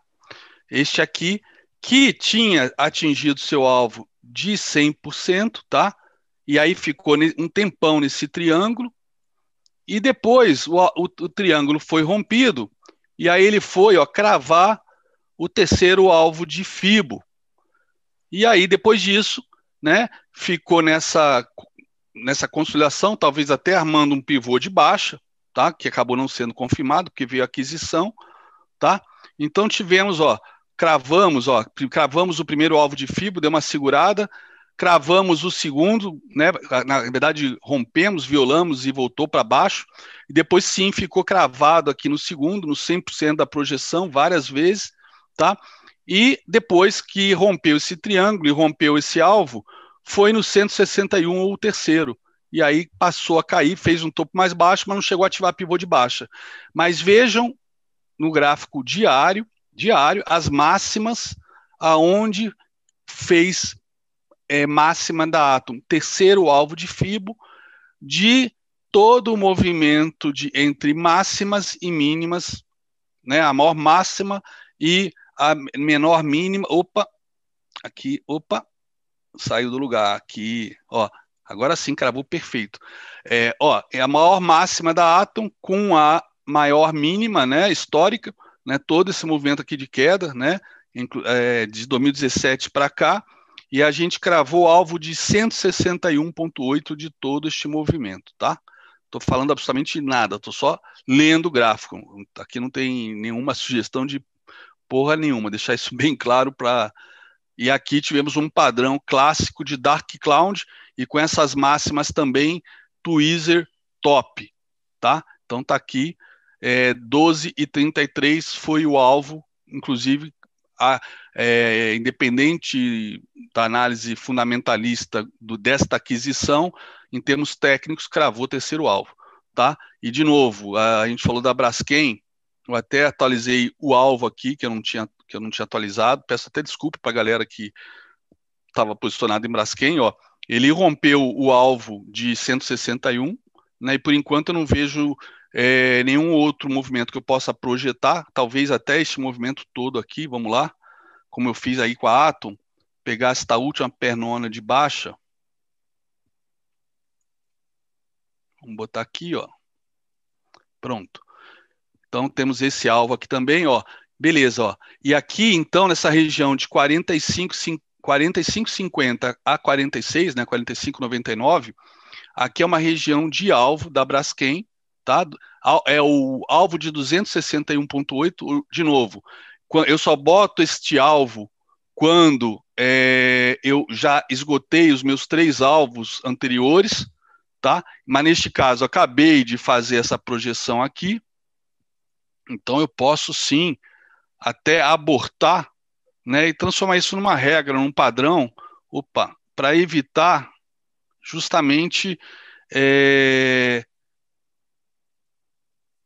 evitar abrir sessões, etc., com relação aos alvos. Realmente, é, eu gosto de trabalhar, né, como ah, tá ali o autor do livro, o Robert Miner, né, e que é o clássico que sempre tem nas ferramentas, etc., que e é um dos maiores até a própria Caroline Boroden, chamada de Fibonacci Queen, que acabou sendo uma referência aqui no próprio no Brasil como Fibonacci é, na área internacional, ela mesma fala que quem ensinou, quem foi o guru, o guru dela sobre Fibonacci foi o Robert Miner. Então tá aqui, então eu prefiro agora, tudo bem, eu posso usar o 261.8, mas até prefeito de clarear e tentar desenvolver uma coisa que eu estou fazendo para o projeto agora, que eu achava que era desnecessário, mas eu me convenci, minha esposa me convenceu que é importante, né? É, sempre ser o mais didático possível e sempre passar a informação a mais básica possível, porque apesar de eu achar que mercado financeiro é para profissional, principalmente futuros, e profissional que eu falo não é o cara que já sabe operar, senão eu nem precisava do projeto. É, é para o cara que é iniciante, mas tem a cabeça de profissional, que estuda, que se prepara e não chega desesperado querendo ganhar dinheiro com a gente. Então, é, mas eu revi, revi esses conceitos, né? A pessoa da sala pode até confirmar isso, principalmente nas últimas duas semanas, depois das minhas duas semanas de licença.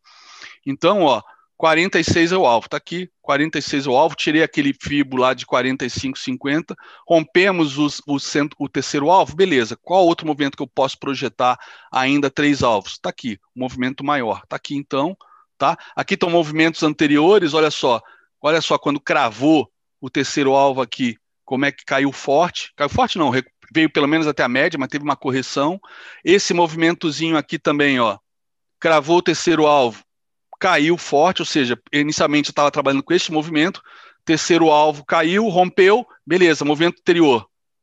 Está aqui, terceiro alvo caiu, rompeu, qual o movimento que eu tenho? Esses todos aqui são equivalentes, né, a esse que eu tinha projetado. Este movimento, terceiro alvo, probabilidade de cair no terceiro alvo sempre, mas se romper, aí eu tenho outros maiores, ó, tem esse aqui para projetar. Olha que coisa linda se romper. Tá? Então é assim que funciona a isso é uma mini aulinha de Fibro para quem ainda está conectado. A audiência está caindo, caíram 200 pessoas, mas ainda temos 2.255 nos acompanhando. Então fiquem aí no ar que ainda vai ter mais coisas. E a galera da sala, já comuniquei que eu não vou mais procurar essas operações de início do dia, porque apesar de darem dinheiro, também dão muitos stops. E o importante aqui é não, é, é não perder dinheiro, não é ganhar. Né? O profissional se preocupa em preservar o capital o amador que se preocupa com lucro, tá? Então, sabendo que de manhã tem mais volatilidade, apesar de às vezes o dólar dar 40, 50 pontos, mas também dá stop de 17, 18, que para um profissional não tem problema nenhum, eu opero de eu tomar stop eu continuo operando, mas para muita gente, e aí é com eles que eu me preocupo, um stop pode destruir o resto do dia, né? E aí o cara tem um dia de fúria, perder mais, ou mesmo que ele fique né, só naquele stop, na hora que tiver uma operação de livro, ele não vai entrar porque vai hesitar porque já está com medo. Então é importante agora, realmente eu estou voltando às raízes, tá? Como era no início do projeto, aonde eu não vou tentar resolver, é, resolver o problema emocional do cara, a ansiedade, a falta de disciplina, a falta de paciência, já procurando oportunidade. Não. Apesar de ter oportunidades de manhã, o setup VWAP funciona bem, né? Só que não tem uma taxa, uma taxa de acerto tão alta. Então, os traders de Excel, né, que falam, como já vi, um, um, um cara né, vendendo um curso que o sistema dele tinha uma taxa de 20% de acerto só, mas, porra, com disciplina você ganhava dinheiro. E ele mostrou lá o relatório de performance, inclusive. Né, num dia lá que 56 operações, 7 mil reais de gain, 5 mil de loss, ficou com 2 mil de gain mesmo acertando só 20%, ou seja, entra muitas vezes, tenta, não sei qual é o método, tenta acertar muitas vezes topo e fundo, né? E quando acerta, deixa aí. Beleza, mas emocionalmente quem aguenta isso? Quem está começando? Isso é coisa para profissional. Apesar do que 20% de acerto, na boa, desculpa. Não acho que seja, né? É, mas enfim, então tá aqui Braskem. É, deixa eu aproveitar, né? Tá aqui, opa, tá Braskem aqui de novo. Deixa eu mostrar a Petri 4 que ontem não fez preço, até fez um pouquinho, tá? É o comentário do Bolsonaro, mas veio gente aí é, até falar, pô, vocês são foda, vocês jogam contra o Brasil, né? Porque até assim, porra, cê, cê, esse é o estudo da Petri 4, é. Vocês jogam contra o Brasil, não sei o quê, é, o cara não falou nada disso, de mexer no preço, isso é nego que planta para gerar volatilidade, ganhar no dólar, no índice, buchitagem total, tá? O cara falou sim, tanto é que não fez tanto preço, apesar do que recuou o papel, tá? Recuou em relação à véspera, mas, mas a, própria Petrobras, né? Tanto, tanto o cara falou que a própria Petrobras protocolou junto à CVM, né? Aí eu não sei qual termo, o que, que exatamente a Petrobras fez, é que você comentou com a gente? Foi protocolado na CVM ontem? Na CVM, esclarecimentos do controlador majoritário, que é o governo, né? Uhum. Ele pediu esclarecimentos junto ao, ao, Ministério das Minas e Energias sobre, sobre esses comentários, é, porque se houver algum fato relevante, deve ser comunicado imediatamente ao mercado. Perfeito. Então, né, é, houve sim um, um, comentário que, que não deveria ter sido feito, tá? É, mas vamos ver, não fez preço ontem, mas pode fa fazer hoje. Então, realmente, É, vamos ficar atento aí com Petrobras, tá? Bom, e falando em Petrobras, então, vamos começar pela, é, é, pela revisão aí dos quatro grandes mercados financeiros. Vamos começar por commodities, né? Onde o petróleo é o principal que praticamente, né, faz o, o, o índice de commodities da Reuters ser quase igual ao gráfico de petróleo. Claro que esse índice de commodities da Reuters, que representaria tipo DXY, SP500 do mundo de commodities, ele tem outras, eles têm as principais commodities metálicas, agrícolas, energéticas, né?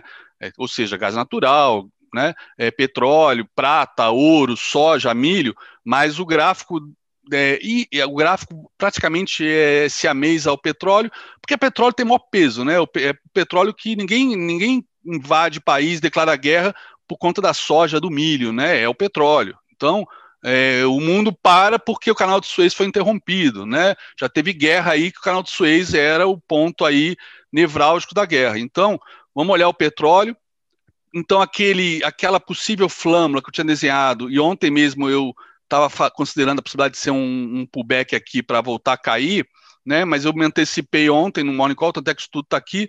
De repente, para ser mais conservador, a gente considerar isso aqui uma bandeira de baixa, né? Já que a média está virada para baixo, a gente já perdeu o fundo anterior e o petróleo, porra, atingiu o terceiro alvo de FIBA, olha só fez topo duplo e tudo, né, fez pivô de baixa, o terceiro alvo de FIBO de um movimento super importante, né, é, do, tá aqui, ó, última perna de baixa, né, última perna de baixa projetada para cima da pandemia, justamente aquela que o WTI chegou a ser para maio de 2020 foi negociado negativo, né, porque não tinha, os caras estavam comprados, não tinham onde armazenar e pagaram para vender, pagaram para vender é, os seus contratos, tá? Porque não podiam receber, não tinha onde estocar. Vocês devem lembrar isso, para quem não, começou a operar mais cedo, foi realmente um dia surreal, que inclusive o FIBO cravou valor negativo, e o FIBO esse que eu projetei de manhã e falei, não, esquece, está errado, não tem FIBO negativo. E na hora do almoço todo mundo me ligou, mandou mensagem, caralho, André, foi lá no alvo negativo. Falei, impossível. Larguei meu prato de comida e vim para cá ver e falei, caceta. Até isso, uma coisa que nunca aconteceu na história, o FIBO acertou o alvo. Então, é uma ferramenta super importante para vocês, tá? E Fibo vai sempre funcionar. Quem não funciona, é quem Fibo não, jamais vai errar. Quem erra o desenhista, tá? Tenho sempre isso como regra. É, então aqui está o petróleo, mercado de commodities, mercado global de commodities. Aqui está o Treasuries do Tesouro Americano, mercado mundial de bonds. Só que esse no caso aqui está acabando, né, por suas correlações é, diretas e inversas, mexendo com todos os outros. Então, estamos passando por um momento de consolidação. Tá? E lembrando de novo, é, esse alvo de 161 desse movimento, última perna de baixa da pandemia, não a maior, foi atingido, e o primeiro alvo desta outra perna maior, a mais, mais profunda, né, ali depois de março, é, foi atingido só o primeiro ainda. Então, obviamente, isso aqui pode passar por uma correção, mas a gente sabe que ao longo deste ano a gente vai buscar os próximos alvos. Quando? Aí só a mãe de Iná sabe. Mas o fato de ter ido no alvo de 61, desse movimento gigantesco, sempre sugere uma correção, né? 61 e o 161 principalmente, né? É, a correção, mas o 61 pode ser uma correção pequena para depois buscar o de 100%, tá? Mas o de 161 aqui, ó, pô, esse sim pode sugerir uma correção um pouco maior. Então, está esperando para ver o que acontece. Isso aqui impacta diretamente na bolsa. Esse valor de 1,75 era esperado para o final do ano, isso, chegamos lá em março. Então, acho que o grande trigger é, que pode provocar muita correria no mercado global é se ele continuar subindo e bater os 2% ao ano. Né, com tantas empresas não entregando isso de dividendo, pode haver uma migração forte de bolsa para renda fixa para os tesouros de 10 anos, o tesouro americano, no caso de 10 anos é só o benchmark mais utilizado, né? E o pessoal, depois de uma alta tão espetacular, fala, porra, já subiu 100%, né? É, vou esperar mais o quê? Ficar segurando? Será que sobe mais? Não sei se sobe mais. Pô, como é que estão os dividendos? Ah, estão abaixo do tesouro. Pô, vou para o tesouro, né?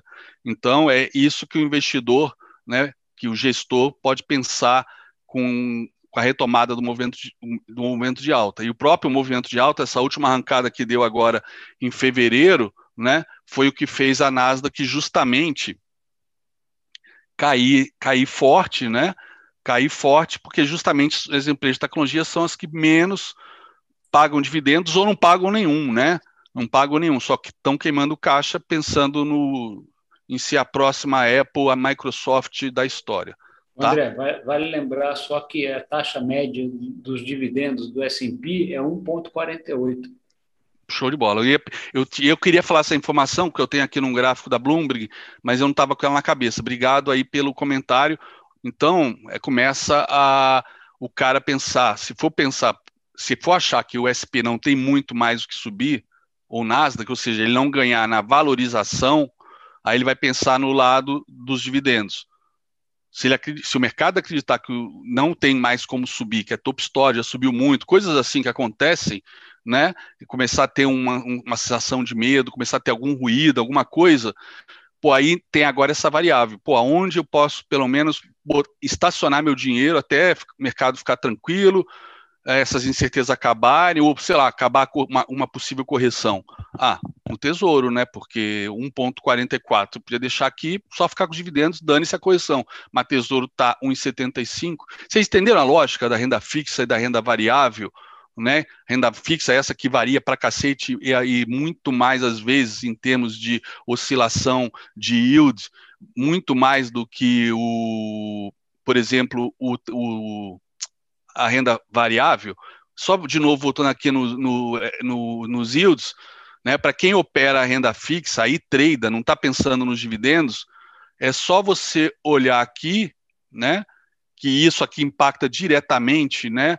é, no PU do, do, dos títulos, é só você olhar aqui, por exemplo, né, que desse rompimento desse triângulo até a, hoje, ó, 53% de alta só nos yields, só nos yields, tá? 53% de alta só nos yields.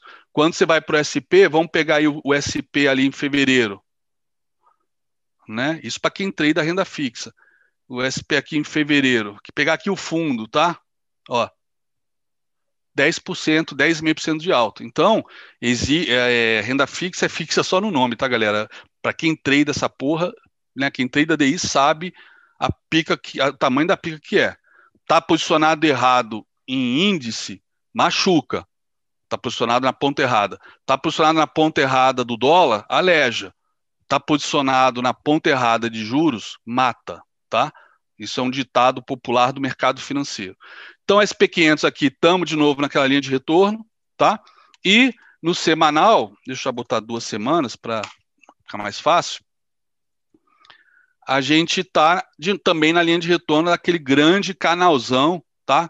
Do subprime até agora, né? O canalzão, canalzão subprime e Covid-19, né? É 9 de março de 2009 até esse fundo aqui de março de 2020, né? 11 anos, 11 anos do, de bull market, tá? Então, é, é aqui é muito perigoso essa linha de retorno. Então, mantenham o foco no SP, pelo amor de Deus, que ele é o timoneiro do mercado financeiro, tá?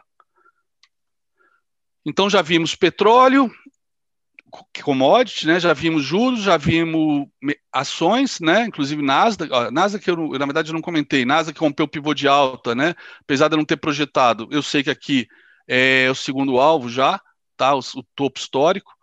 Então, segundo, é, por enquanto eu estava trabalhando com essa retração, ela ficou na faixa de gás um tempão e rompeu aqui a retração de 61,8, e como acontece no índice no dólar, sempre que rompe a retração de 61,8, que apesar de algumas pessoas trabalharem com outras aqui no meio do caminho, essa é a mais clássica, é a mais importante, é a própria razão áurea de Fibonacci, e sempre que rompe ela, a gente tem grande chance de correria para buscar topo, tá? É, e falando agora de dólar, dólar é, recuando hoje de novo, 0,22, né? Por conta até da queda dos treasuries, né? Que não estão mais avançando, e com isso o dólar já vem recuando. Ou seja, vejam que o dólar tem uma correlação direta com os bondes americanos, até porque você não compra bondes americanos com pesos paraguaios, pesos argentinos ou mesmo a nossa maravilhosa moeda chamada real, tá? Você só compra com dólar, tá? Então correlação aqui direta entre eles agora. É lógico que ao longo do tempo essa correlação não é eterna, né? Tem questões macroeconômicas que fazem é, isso variar bastante, a questão até de impressão de moeda, problemas fiscais, etc. E, e câmbio é um mercado mais né, volátil aí no dia a dia, tá? Então, é... mas estamos acompanhando de perto aqui uma puta, uma puta é, correlação entre o dólar e os juros. Se vocês quiserem saber mais sobre correlações, tem um livro que acho que é o livro clássico do John Murphy, que também tem um livro de análise técnica espetacular, que se chama Intermarket Analysis, onde trabalha essa questão de correlações. E para quem é, não quer entrar tão a fundo, mas quer também entender isso dentro do contexto da análise técnica, existe um capítulo, há um capítulo só sobre isso, se não me engano, capítulo 3, do livro do Martin Pring, que foi traduzido pelo mestre de todos nós, Márcio Noronha, que todos conhecem, se não conhecem, vocês são loucos, né? E aproveitando isso, eu vou fazer estudo do índice do dólar já já, galera. Fiquem comigo só mais um minutinho, tá? Oh, beleza, estamos com a audiência estável. Só quero fazer um agradecimento que minha esposa está me cobrando e eu tô tão enrolado que eu não fiz e também até as, as cartas que eu recebi eu deixei no Broa dentro de um livro e aí, pô, como é que eu vou agradecer sem citar o nome das pessoas, tá? Então, eu queria agradecer primeiramente ao Márcio Noronha, Márcio Noronha, que é, traduziu esse livro do Jeremy Duplessis, não sei se é assim que fala, onde o próprio John Murphy, ó, que eu acabei de citar, né, autor de análise técnica dos mercados financeiros, escreveu aqui no alto da capa. Espero que o livro do Duplessis não se torne apenas um livro definitivo sobre ponto e figura, mas também se torne um clássico no campo da análise técnica dos mercados financeiros. Está aqui o guia definitivo para o ponto e figura. Tá? Ponto e figura era como os traders do trading floor, né, os floor traders, é, conseguiam fazer uma espécie de análise técnica dentro do pregão, né, marcando, marcando os movimentos de, de alta com um xizinho num papel quadriculado e os movimentos de baixo uma bolinha, mas é bem com conceito de box, né? Ele só marca um x ou uma bolinha quando passa de um determinado patamar de preço, que é o que ele define, tamanho do box. Que eu acho que isso aqui deve ser muito parecido com o conceito de renco, se eu não me engano, tá? Eu não sou especialista em renco, mas o pouco que eu já vi, eu acho que renco é um tipo, tentaram fazer tipo um candlestick com um ponto figura com cara de candlestick, tá? Se eu não estiver falando besteira. Ou seja, o gráfico só vai andando, né, é um gráfico atemporal, ele só anda quando o preço anda rompendo o box que você define. Por exemplo, 100 pontos no índice. Rompeu 100 pontos no índice, aí você, para cima para baixo, aí você bota um X ou uma bolinha, tá bom? Então, é muito interessante porque isso aqui era como os, os floor traders operavam no pregão viva voz, tá? Então, o Márcio Noronha me presenteou, como sempre, um Vinícius, né, o, o braço direito dele, todas as edições que o Márcio publica há anos, né? Eu às vezes recebo antes mesmo de ir para a livraria dele, a livraria virtual www.timing.com.br. Vocês podem encontrar esse livro lá, o do Martin Pring que eu mencionei e tantos outros clássicos, né? Os que o Felipe Aranha está traduzindo com do, do price, de price action do Al Brooks, tá? Já já vai sair o segundo livro, já tem lá o primeiro que é sobre tendência, vai sair agora o de tradando consolidações, tá? Então tá aqui e eu vou escolher um momento aí propício, né, uma live para poder sortear, sortear um livro desses para vocês que nos acompanham, tá? Então continuem ligados, assinem o canal e quando eu falar, sei lá, da minha opinião pessoal do Bolsonaro, não não cancelem a assinatura. Porque para mim, na minha opinião, é burrice. Vocês vão deixar de pegar o conteúdo do Fabrício, do Mário, não vou nem falar do meu, a agenda com o Zé, é, e, e, saber dos, dos, das coisas, das novidades que a gente está fazendo, das lives que vão ter, tá? Então, é, Falar em live, hoje eu vou fazer uma live com Rodrigo Cohen no canal dele. É, ontem, quando eu comentei isso com a galera, teve muita gente que me, me criticou, mas é, meio que caiu a ficha no outro dia para mim, e eu até comentei com o meu time, depois com a galera da sala, que o pessoal fala, ah, mas eu fiz o curso dele e perdi dinheiro, né? É, só que, não sei, eu não sei realmente, nessas, nessas duas semanas que eu fiquei fora, em licença, você, você é, você revê um monte de coisas, né? A vida passa na frente dos olhos. Então, é, eu saí dessa licença com, a, com outra cabeça, né? Coisa que eu acho que em muitos anos eu não tinha conseguido. Uma das coisas que eu, que eu percebi, né, que tá, inclusive na parte didática, na parte de conduzir a sala, na parte de ensinar, é uma das coisas que eu percebi é que a gente, tudo, todo mundo tem maior, é, como é que eu vou dizer, é, sintonia com um ou outro cara que está na, nas redes sociais ensinando, seja gratuitamente, seja vendendo um treinamento, um curso, uma mentoria, o que quer que seja. E aí a gente sempre tem aqueles que talvez até é, apareçam mais pelo, pelo uso do marketing, né?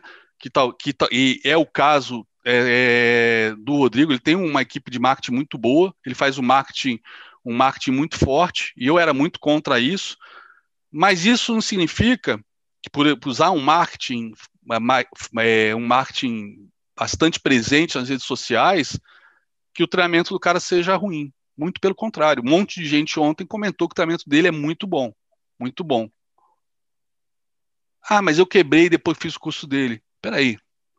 Aí comece, cai, caiu a ficha esses dias. Na minha sala também quebra um monte de gente. e o meu treinamento, modéstia à parte, é bom pra caralho. A minha sala é boa pra caralho.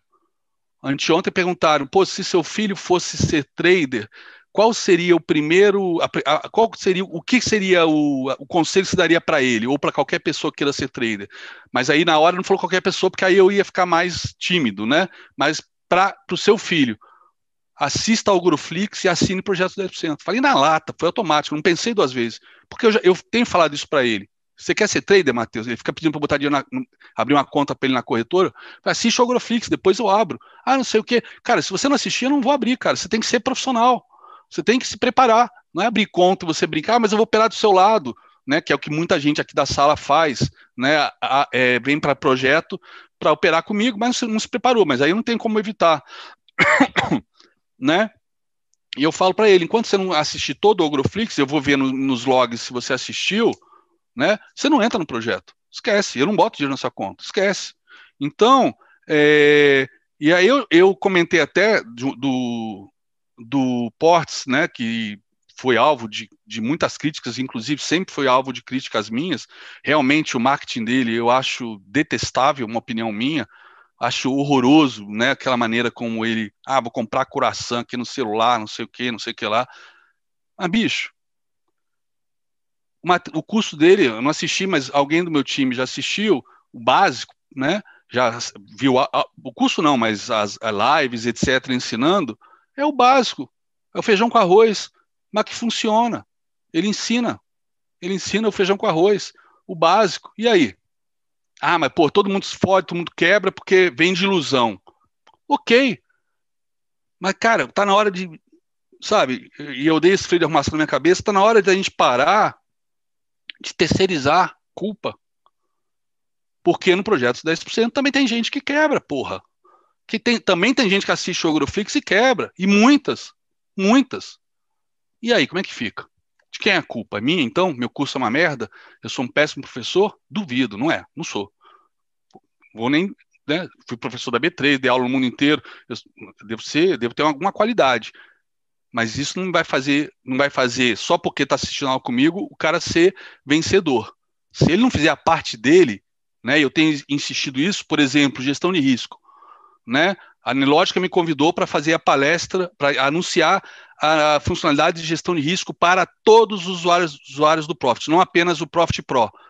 Uma coisa que eu pedia e eu vinha negociando até com a Nelógica e com a Modal, né, uma parceria para poder dar para todo mundo o Profit Pro de graça, né, ou com alguma parceria para poder todo mundo ter gestão de risco. Pronto, agora está em todas as plataformas. Como é que alguém ontem na sala vira para mim e fala quebrei?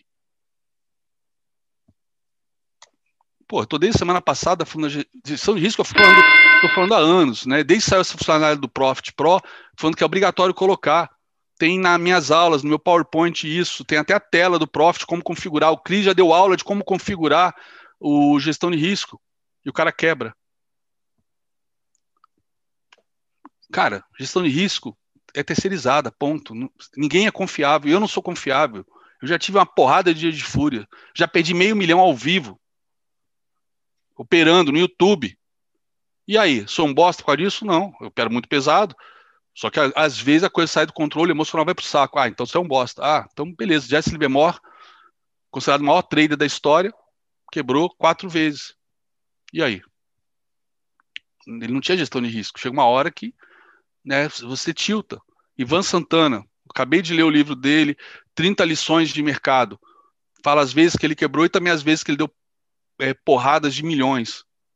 E aí? A culpa é de quem? Quando ganha é sua, quando ganha você é foda. Quando você quebra, o professor é uma merda. Parem com isso. Tá na hora, tá na hora de parar com essa porra agora. Tá na hora de parar com esta porra agora. É vocês que estão fudendo a profissão de day trader. Não são esses caras, não é o, o Portes nem nenhuma outra pessoa. São vocês fazendo merda e gerando, né, é, coisas, gerando dados, gerando, né, é, informação para todo mundo bater no day trading, como estão batendo, né?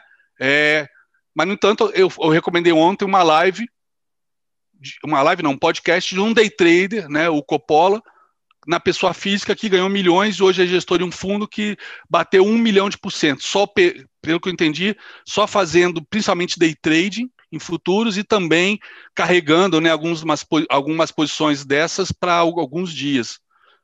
Tá lá ele falando.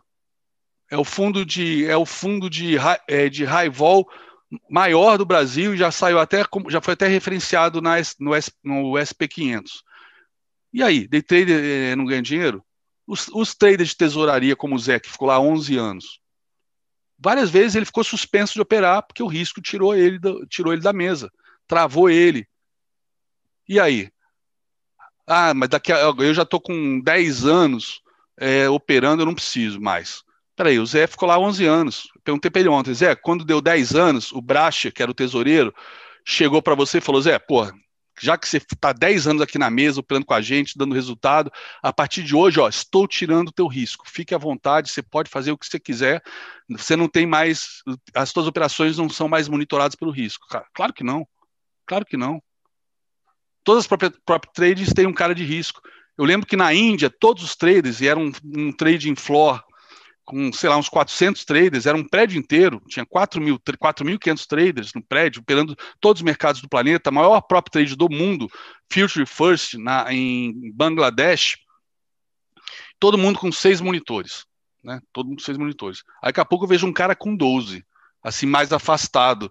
Aí eu virei para o gestor, né, daquele, daquele andar, e falei, nossa, caralho, 12 monitores, esse, esse é pique, hein? O que, que ele opera? Não, ele não opera nada, ele é o gestor de risco. então, é, vocês insistem em flegar todas as, as, as opções lá do Profit, e mais importante, ativar o bloqueio. Por exemplo, eu boto bloqueio de uma hora, quando eu atinjo os meus limites. Mas quem está começando tem que botar bloqueio do dia. Bloqueou dois stops, bloqueio o dia, só volta amanhã. Para não ter um dia de fúria, não fazer merda. Ontem uma pessoa comentou aqui, porra, devolvi. Foi, eu não lembro, acho que foi isso. Devolvi nove dias de lucro hoje. Ontem o mercado índice estava uma bosta, né? Pô, devolvi nove dias de lucro hoje. Isso foi de manhã. Eu falei, caralho, meu, impossível. Ninguém devolve nove dias de lucro em um dia, em uma manhã, em três horas. Foi, foi, foi antes, foi perto do meio-dia. Ninguém devolve três, é, nove dias de lucro em três horas de pregão. Impossível isso. Né? Que impossível não, é o que mais acontece. Mas isso só acontece porque não usa gestão de risco. Então, enquanto vocês continuarem insistindo em botar culpa no professor, no influencer, tudo bem, tem os bons, tem os maus, tem os que vendem sonho, tem os que são, sabe, ilusão, tem os que têm um marketing escroto, né? Muito escroto. Posso falar até que. Não, não vou falar nada. A culpa é sua. A culpa é sua de perder dinheiro. Não é de ninguém mais. Entendam isso. A maravilha e o horror dessa profissão é que ela só depende de você. Então, se a petróleo caiu, não sei o quê, porque o Bolsonaro falou merda né? Ou, sei lá, o dólar explodiu e você, se você é, é importador, tem dívida em dólar, quebrou porque o dólar explodiu porque conta de um monte de merda do governo. Você bota a culpa no governo. Quantidade de gente que quebrou com a Dilma, bota a culpa na Dilma. quantidade de gente está quebrando que pode botar culpa no prefeito, no governador, no Bolsonaro, no Covid, na China, dá para botar culpa em qualquer um, né? Agora, o trader não pode botar, ele não pode botar culpa em ninguém, em ninguém. Isso é, uma, é um peso que pouca gente consegue lidar. E 99% bota a culpa em alguém. É na plataforma, é na corretora, é no índice, fala que o índice não tem liquidez e vai vou operar Forex. Meu, se você não ganhou dinheiro no índice, você não vai ganhar dinheiro no Forex, desiste. Para de arranjar desculpa. Bota na plataforma porque travou. Ah, quebrei porque travou a plataforma. Impossível. Tua mão estava errada, então. Não podia quebrar desse jeito, porque travou e ficou fora do ar. Você ficou, sei lá, é, 20 minutos sem conseguir falar com a corretora, sem conseguir zerar a posição. 20 minutos, vamos lá, na pior das hipóteses, o mercado andou 2 mil pontos contra você. Ninguém quebra com 2 mil pontos. Quer dizer, de novo, ninguém poderia, deveria quebrar com 2 mil pontos. Vocês estão entendendo? Eu, eu, aceito depois aí nos comentários do YouTube, aqui no chat que, tá, que eu não estou olhando, que está aqui no meu iPad, eu quero saber a opinião de vocês. Enquanto vocês não virarem essa chave de que a responsabilidade é só de vocês, o sonho de ser trader já está decretado que vai dar merda, que está morto. É nat morto o teu sonho de trader se você está começando agora ou está algum tempo, há muito tempo e ainda não conseguiu virar a chave. É nat morto o teu sonho de trader se você continuar terceirizando a culpa. Você tem que aceitar a culpa dos seus erros e assim descobrir qual foi o seu erro. É igual o exemplo, acho que foi o Chris que deu ontem, de você botar o dedo na tomada. Você botou o dedo na tomada, tomou choque, uma criança nunca mais vai fazer isso. Você fez entrada de merda, tentando acertar topo e fundo, não teve paciência, antecipou a entrada, não respeitou a tendência, sei lá. Se você não descobrir, não, não, não aceitar que você errou e olhar, entender o erro, você vai repetir. Não vai ser igual o dedo na tomada que, dá, que deu choque na criança e ela nunca mais, nunca mais botou o dedo na tomada. Então, vocês que já botaram o dedo na tomada do mercado muitas vezes, dezenas de vezes, centenas de vezes. Um colega ontem que eu vou fazer um trabalho especial com ele, quebrou 22 vezes em três anos, quebrou a cada 49 dias, né? Eu até falei, desculpa, você não quebrou. Você zerou banca, você está jogando bingo, né? Jogando bingo. Se, eu, se cada vez que eu quebrasse, tipo, perdi 5 milhões, 6 milhões, né? Eu, eu que, e aí sim quebrasse, imagina, 22 vezes, multiplica isso, perdi 100 milhões, tá louco, não existe, não, isso não é quebrar. Ou o cara que tem um milhão para operar, ou 500 mil, aí perdeu tudo. Aí sim, pode falar de quebrar. Agora, pô, 22 vezes 3 anos, é, tá jogando bingo, tá no cassino, mas isso não existe. Isso não existe. Então, enquanto, e, enquanto vocês continuarem terceirizando a culpa, e não assumindo seus erros e, de, e descobrindo seus erros, isso é possível através do diário, o sonho de trader está nat morto. Desculpa se eu estou frustrando vocês. Desculpa se eu estou falando a real. Desculpa se eu acabei com um sonho cor-de-rosa do unicórnio de vocês, tá? É assim. Bom, e continuando, acho que isso vale como uma aula, né? deixa eu fazer os agradecimentos. Já fiz aqui, depois a gente vai olhar índice dólar, praticamente pegar a abertura do Ibov. É, fiz agradecimento ao Márcio Noronha. Quero fazer um agradecimento agora ao Danilo Campos Alexandre, que mandou uma carta super bacana para mim, né? Olha só, 22 de fevereiro, estou com atraso de mais. Bom, isso aqui foi quando ele escreveu, né? Eu recebi isso, acho que duas semanas depois, porque ficou no escritório do meu escritório comercial. É, cara, ele mandou um material tão fodido para mim, e, puta, e minha esposa todo dia pedindo para agradecer, eu esquecendo, sem tempo. Então vai ser hoje, desculpa aí tomar o tempo de vocês que me acompanham, tá? Ele, ele trabalha com esse material aqui, que são é, esses azulejos que ele imprime, né, e enquadra, e ele mandou simplesmente uns 40, tá? Uns 40. E os que eu mais, né, que eu mais gosto, que já estão aqui pendurados, esse aqui que fica aqui na minha mesa, né, do ogro, tá? Não sei se vocês conseguem ver, acho que sim. E esse aqui, que ele mandou um para mim e para cada um dos professores, que eu achei sensacional, tá? Que é Atenção. É a foto. Ogro Pro informa. Bolsa Brasileira. Mercado à vista abre em cinco minutos. Que tem a nossa foto, né, de todos os professores do projeto, eu, José Ricardo, Mário, Fabrício, Valério, e como para poder enquadrar é número par, né? Ele botou o Leozinho Fibonacci, que é, aí sim é meu grande professor, meu grande meu meu grande guru, estímulo para tudo que eu faço, que eu opero, né? E dentre os dezenas de quadrinhos que ele mandou, pelo menos acho que uns 10 já foram roubados pelos meus filhos. Ele mandou uma série de quadrinhos de vários tamanhos de rock, né, que vão ficar na decoração do meu do meu bar na minha casa nova lá do, do Broa, tá? Ó, Guns N' Roses, Rolling Stones, trabalho sensacional, Apocalipse Now, né, de filme, a gente às vezes eu abro né, a sala com bom Good Morning Vietnã, que não é desse filme mais, ele sabe que eu gosto de guerra. Vocalista do é, Motorhead, o Leme, que Deus o tenha, grande Leme, morreu a, em dezembro de 2016 ou 17, tá? Minha banda preferida, minha grande paixão, Metallica, tá? Então, é um trabalho muito bacana, né? E a empresa dele que faz isso chama Rude Revolution, com Y, tá? Então, estou agradecendo aqui, divulgando o trabalho dele, né? E é com esse dinheiro aqui que ele tira né, na sua empresa que ele tá, tem o capital aí para ele operar no mercado financeiro, tá bom? Então, obrigado, Danilo, perdoe-me pelo atraso, né? É, de coração, não foi proposital, sempre agradeci, mas esse, esse último mês foi atípico, tá? Danilo Campos Alexandre. Então, Rude Revolution, podem procurar aí no Instagram e ali vocês pegam o restante dos dados, contato para quem quiser montar aí um painelzinho legal, mandar uma imagem de um filho, de uma filha para fazer um quadro maneiro, da família, tá?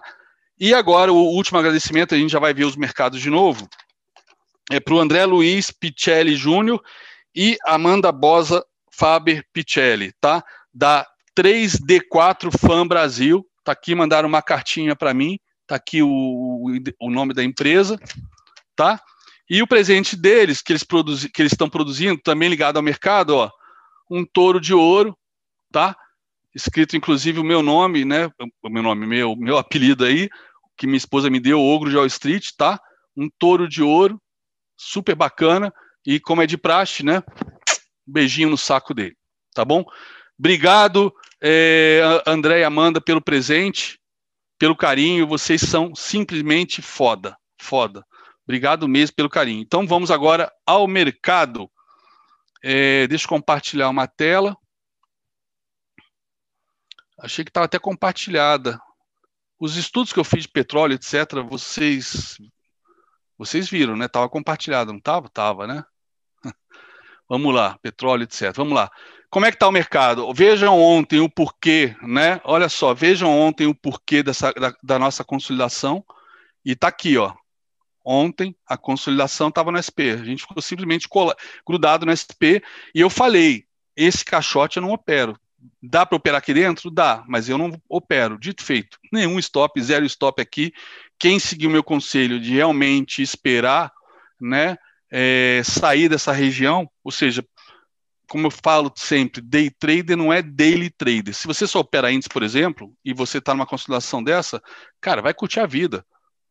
Você pode até perder movimentos aqui dentro, etc., né? Que depois que você olha são é igual o caçador que já mata uma onça morta, é, aí é fácil pra caralho, né? E, de novo, não tem mérito nenhum em ser machão no mercado financeiro. Machão tá cheio.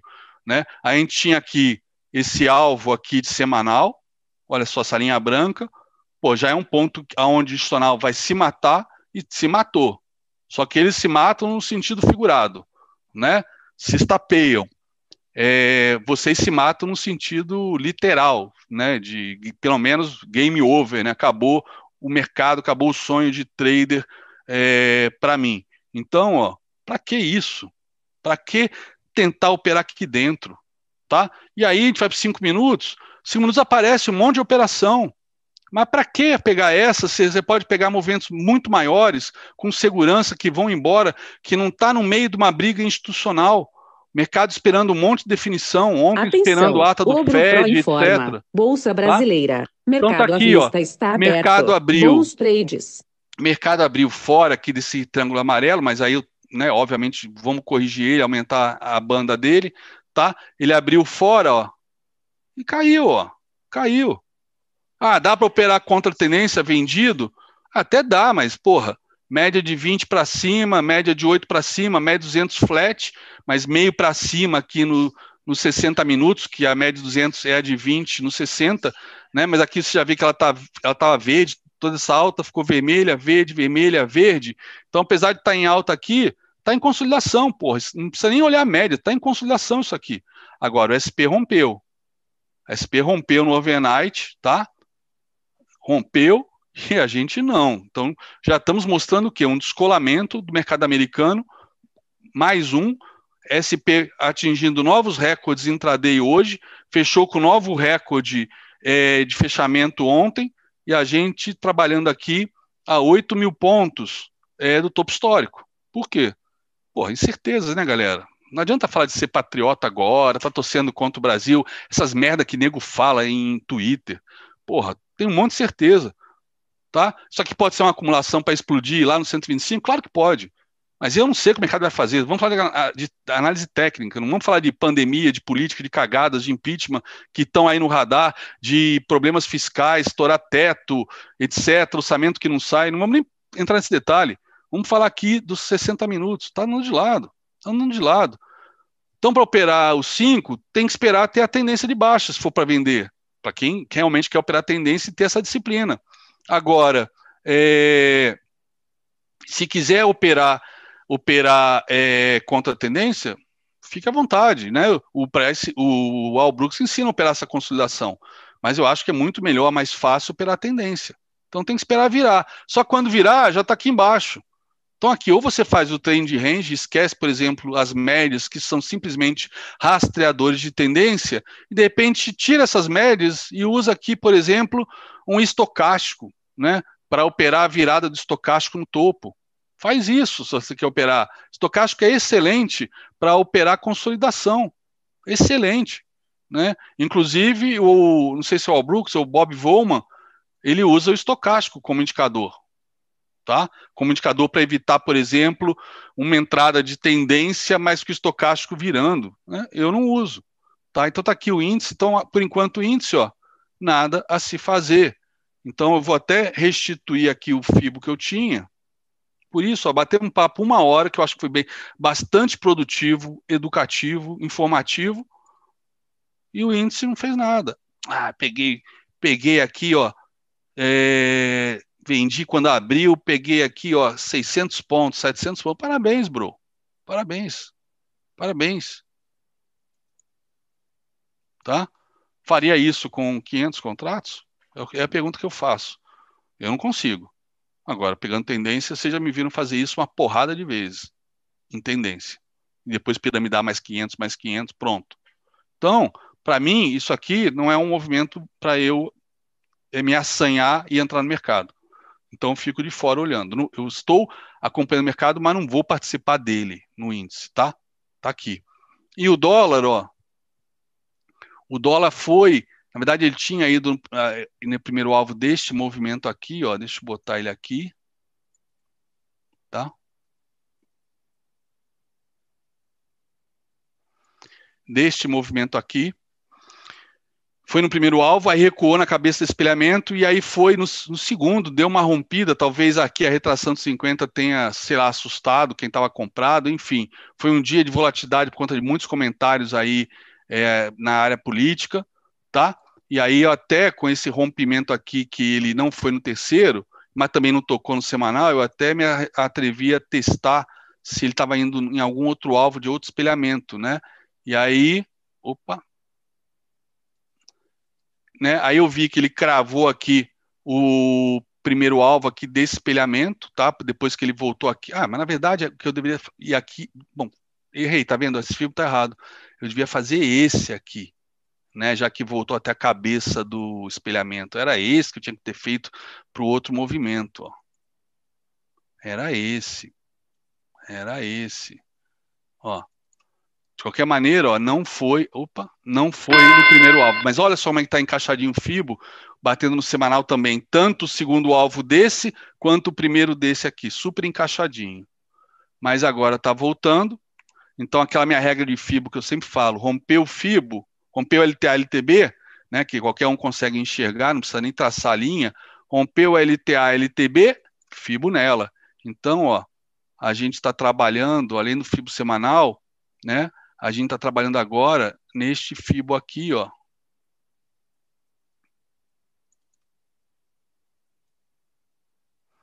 deste movimento, que é inclusive o movimento intraday de ontem. E agora, olha só, estamos perdendo a retração mais importante, tá?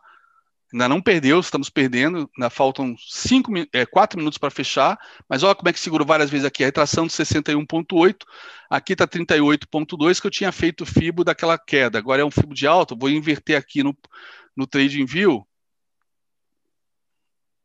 que aí fica no, no nível certo, ó, 61 0,8 aqui, ó, e está rompendo agora.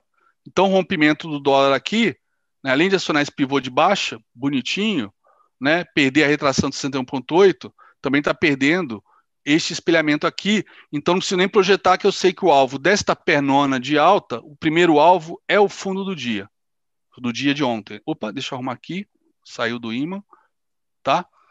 Então, é, eu já sei que aqui é o primeiro, ó, voltou para cima, tá vendo? Por que, que não se antecipa a entrada? Olha que exemplo lindo, não se antecipa, voltou. Opa, agora está indo de novo. Será que vai? Não sei, não sou uma indinar. Só que eu, justamente porque eu não sei o que, que vai acontecer nos próximos três minutos, né? Que eu não entro. Espero que eu não fechar. Assim que funciona. Mas aí quem entra, e se realmente aqui for um suporte importante, como é 61.8, é, é a única retração de FIBO que eu arrisco também reversão de tendência no dólar, tá? Mas aí eu vou analisar o contexto macro, tudo que está acontecendo, olhar as correlações, olhar índice, tudo, para também fazer isso, ver o padrão de candle, de repente, se eu arriscar um padrão de candle e foi estopado, mas depois ele volta para cima, aí eu só vou tentar mais uma vez, fizer um pivôzinho de alta, mas eu vou estar sempre de olho aqui. O cara que antecipa, de repente, essa entrada, está é, vendendo o fundo do dia, se isso for reverter mas se realmente confirmar, vai embora. Só que ele pode até fechar abaixo, você fala, ah, confirmou, vou vender. Não, espera o pullback. Suportes importantes, olha só, um toque aqui, segurou aqui para cacete. Suporte importante, você só entra depois que fizer o pullback. Aí se for direto, paciência, você perdeu uma oportunidade, mas não perdeu dinheiro. Aqui é a entrada, pelo menos no meu trade system, só vai acontecer se ele fechar abaixo, né? e aí eu não sei se vai cair mais, depois faz o pullback, se ele vai cair tudo, mas ele precisa realmente até ter talvez um outro candle de baixa e com, com, uma, com uma certeza assim de quase 80%, ele vai vir fazer o pullback aqui nesse FIBO. E aí eu vou entrar. Mas se não fizer, cara, lidem com a dor de corno. Lidem com a dor de corno no mercado. Saibam é, que vocês não vão pegar todas, mas pegam aquelas que estão no seu trade system e te dão muita segurança. O resto é o resto. Melhor ter a dor de corno aqui de perder uma oportunidade do que ter a dor de corno de ver tua mulher com outro porque te abandonou, porque você perdeu todo o dinheiro da família, como uma porrada de gente me relata no, no projeto 10% pelo chat. Tá? É melhor essa dor de corno do que a outra. A outra deve doer muito mais. Graças a Deus eu nunca tive. tá bom? deve ser uma sensação horrorosa. Você vê os seus filhos, né, vivendo com longe de você e sendo criados por outro homem. Pense nisso, né? Não, não, sejam bons pais e preservem o capital da família. Não façam merda. Lembre-se disso quando apertar a porra do botão. Tá bom? Desculpa aí é, o comentário, mas pô, tô cansado de ver gente estragando a sua vida, né, dentro do meu projeto. Ou seja, dentro do meu projeto.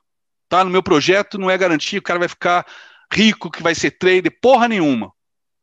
No meu projeto significa que vai ter educação com seriedade, com responsabilidade, com empatia, mas você tem que fazer a sua parte. Se você não fizer, esquece. Esquece. Se você não botar, ativar gestão de risco no Profit, esquece. Se você não desenvolver a paciência e seguir a risco do trade system, é, não precisa ser o meu, esquece. Se não fazer o diário, esquece. Não, não adianta, eu não vou fazer milagre, tá bom? Uma alternativa que eu sempre operei nesses casos, né, com uma puta de uma barra dessa, falei, porra, isso aqui é um gift.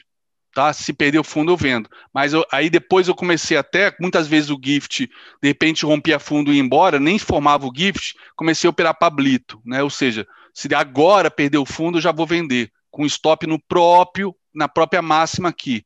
Mas quantos stops eu já tomei fazendo isso e violinado? Porque o stop certo, se eu vender essa mínima, é essa máxima. Ó, é barra elefante com volume. É na máxima que tem que colocar o stop. Mas se você não aguenta um stop desse tamanho, espera a porra do pullback, que é o que a gente está trabalhando aqui na sala. Esse é o movimento que a gente trabalha. Esse é o movimento tecnicamente mais esperado. Se ele fizer outro, né? Paciência. Né? Por exemplo, barra elefante, se você. Eu sempre entrei em barra elefante com rompimento com volume. Só que neste caso, meu stop está lá na barra ou no último topo técnico. Né? Tem que, de repente, dar uma margem de segurança para evitar o violino.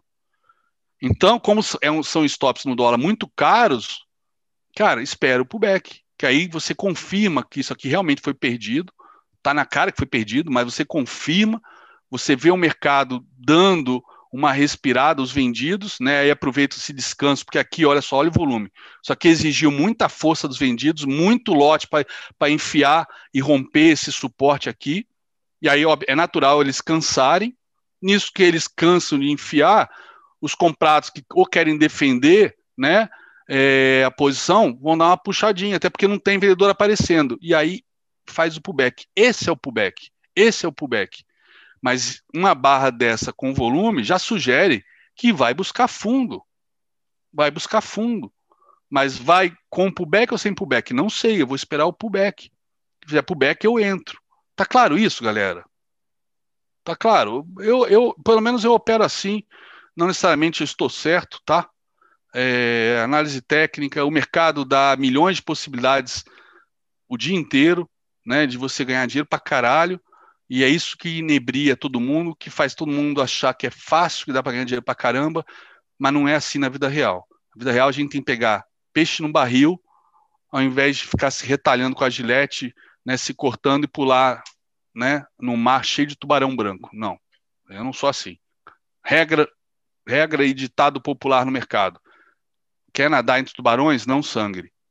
Aqui são tubarões, tá? Cada candlezinho desse é for, é, foi formado por vários tubarões. Então, vai vai grudado na barriga dele igual uma rêmora e sem dar um pio que você vai só vai sobrar umas lascas de, de, de peixe ou de de repente de um surfista para você matar sua fome, tá bom? É isso aí, galera. Fiquem com Deus. Então hoje eu tenho a live com o Coen no canal dele. É, vocês que me acompanham, vai ser um prazer recebê-los recebê-los por lá também, tá? E, por favor, educação no chat. Beleza? Abraços.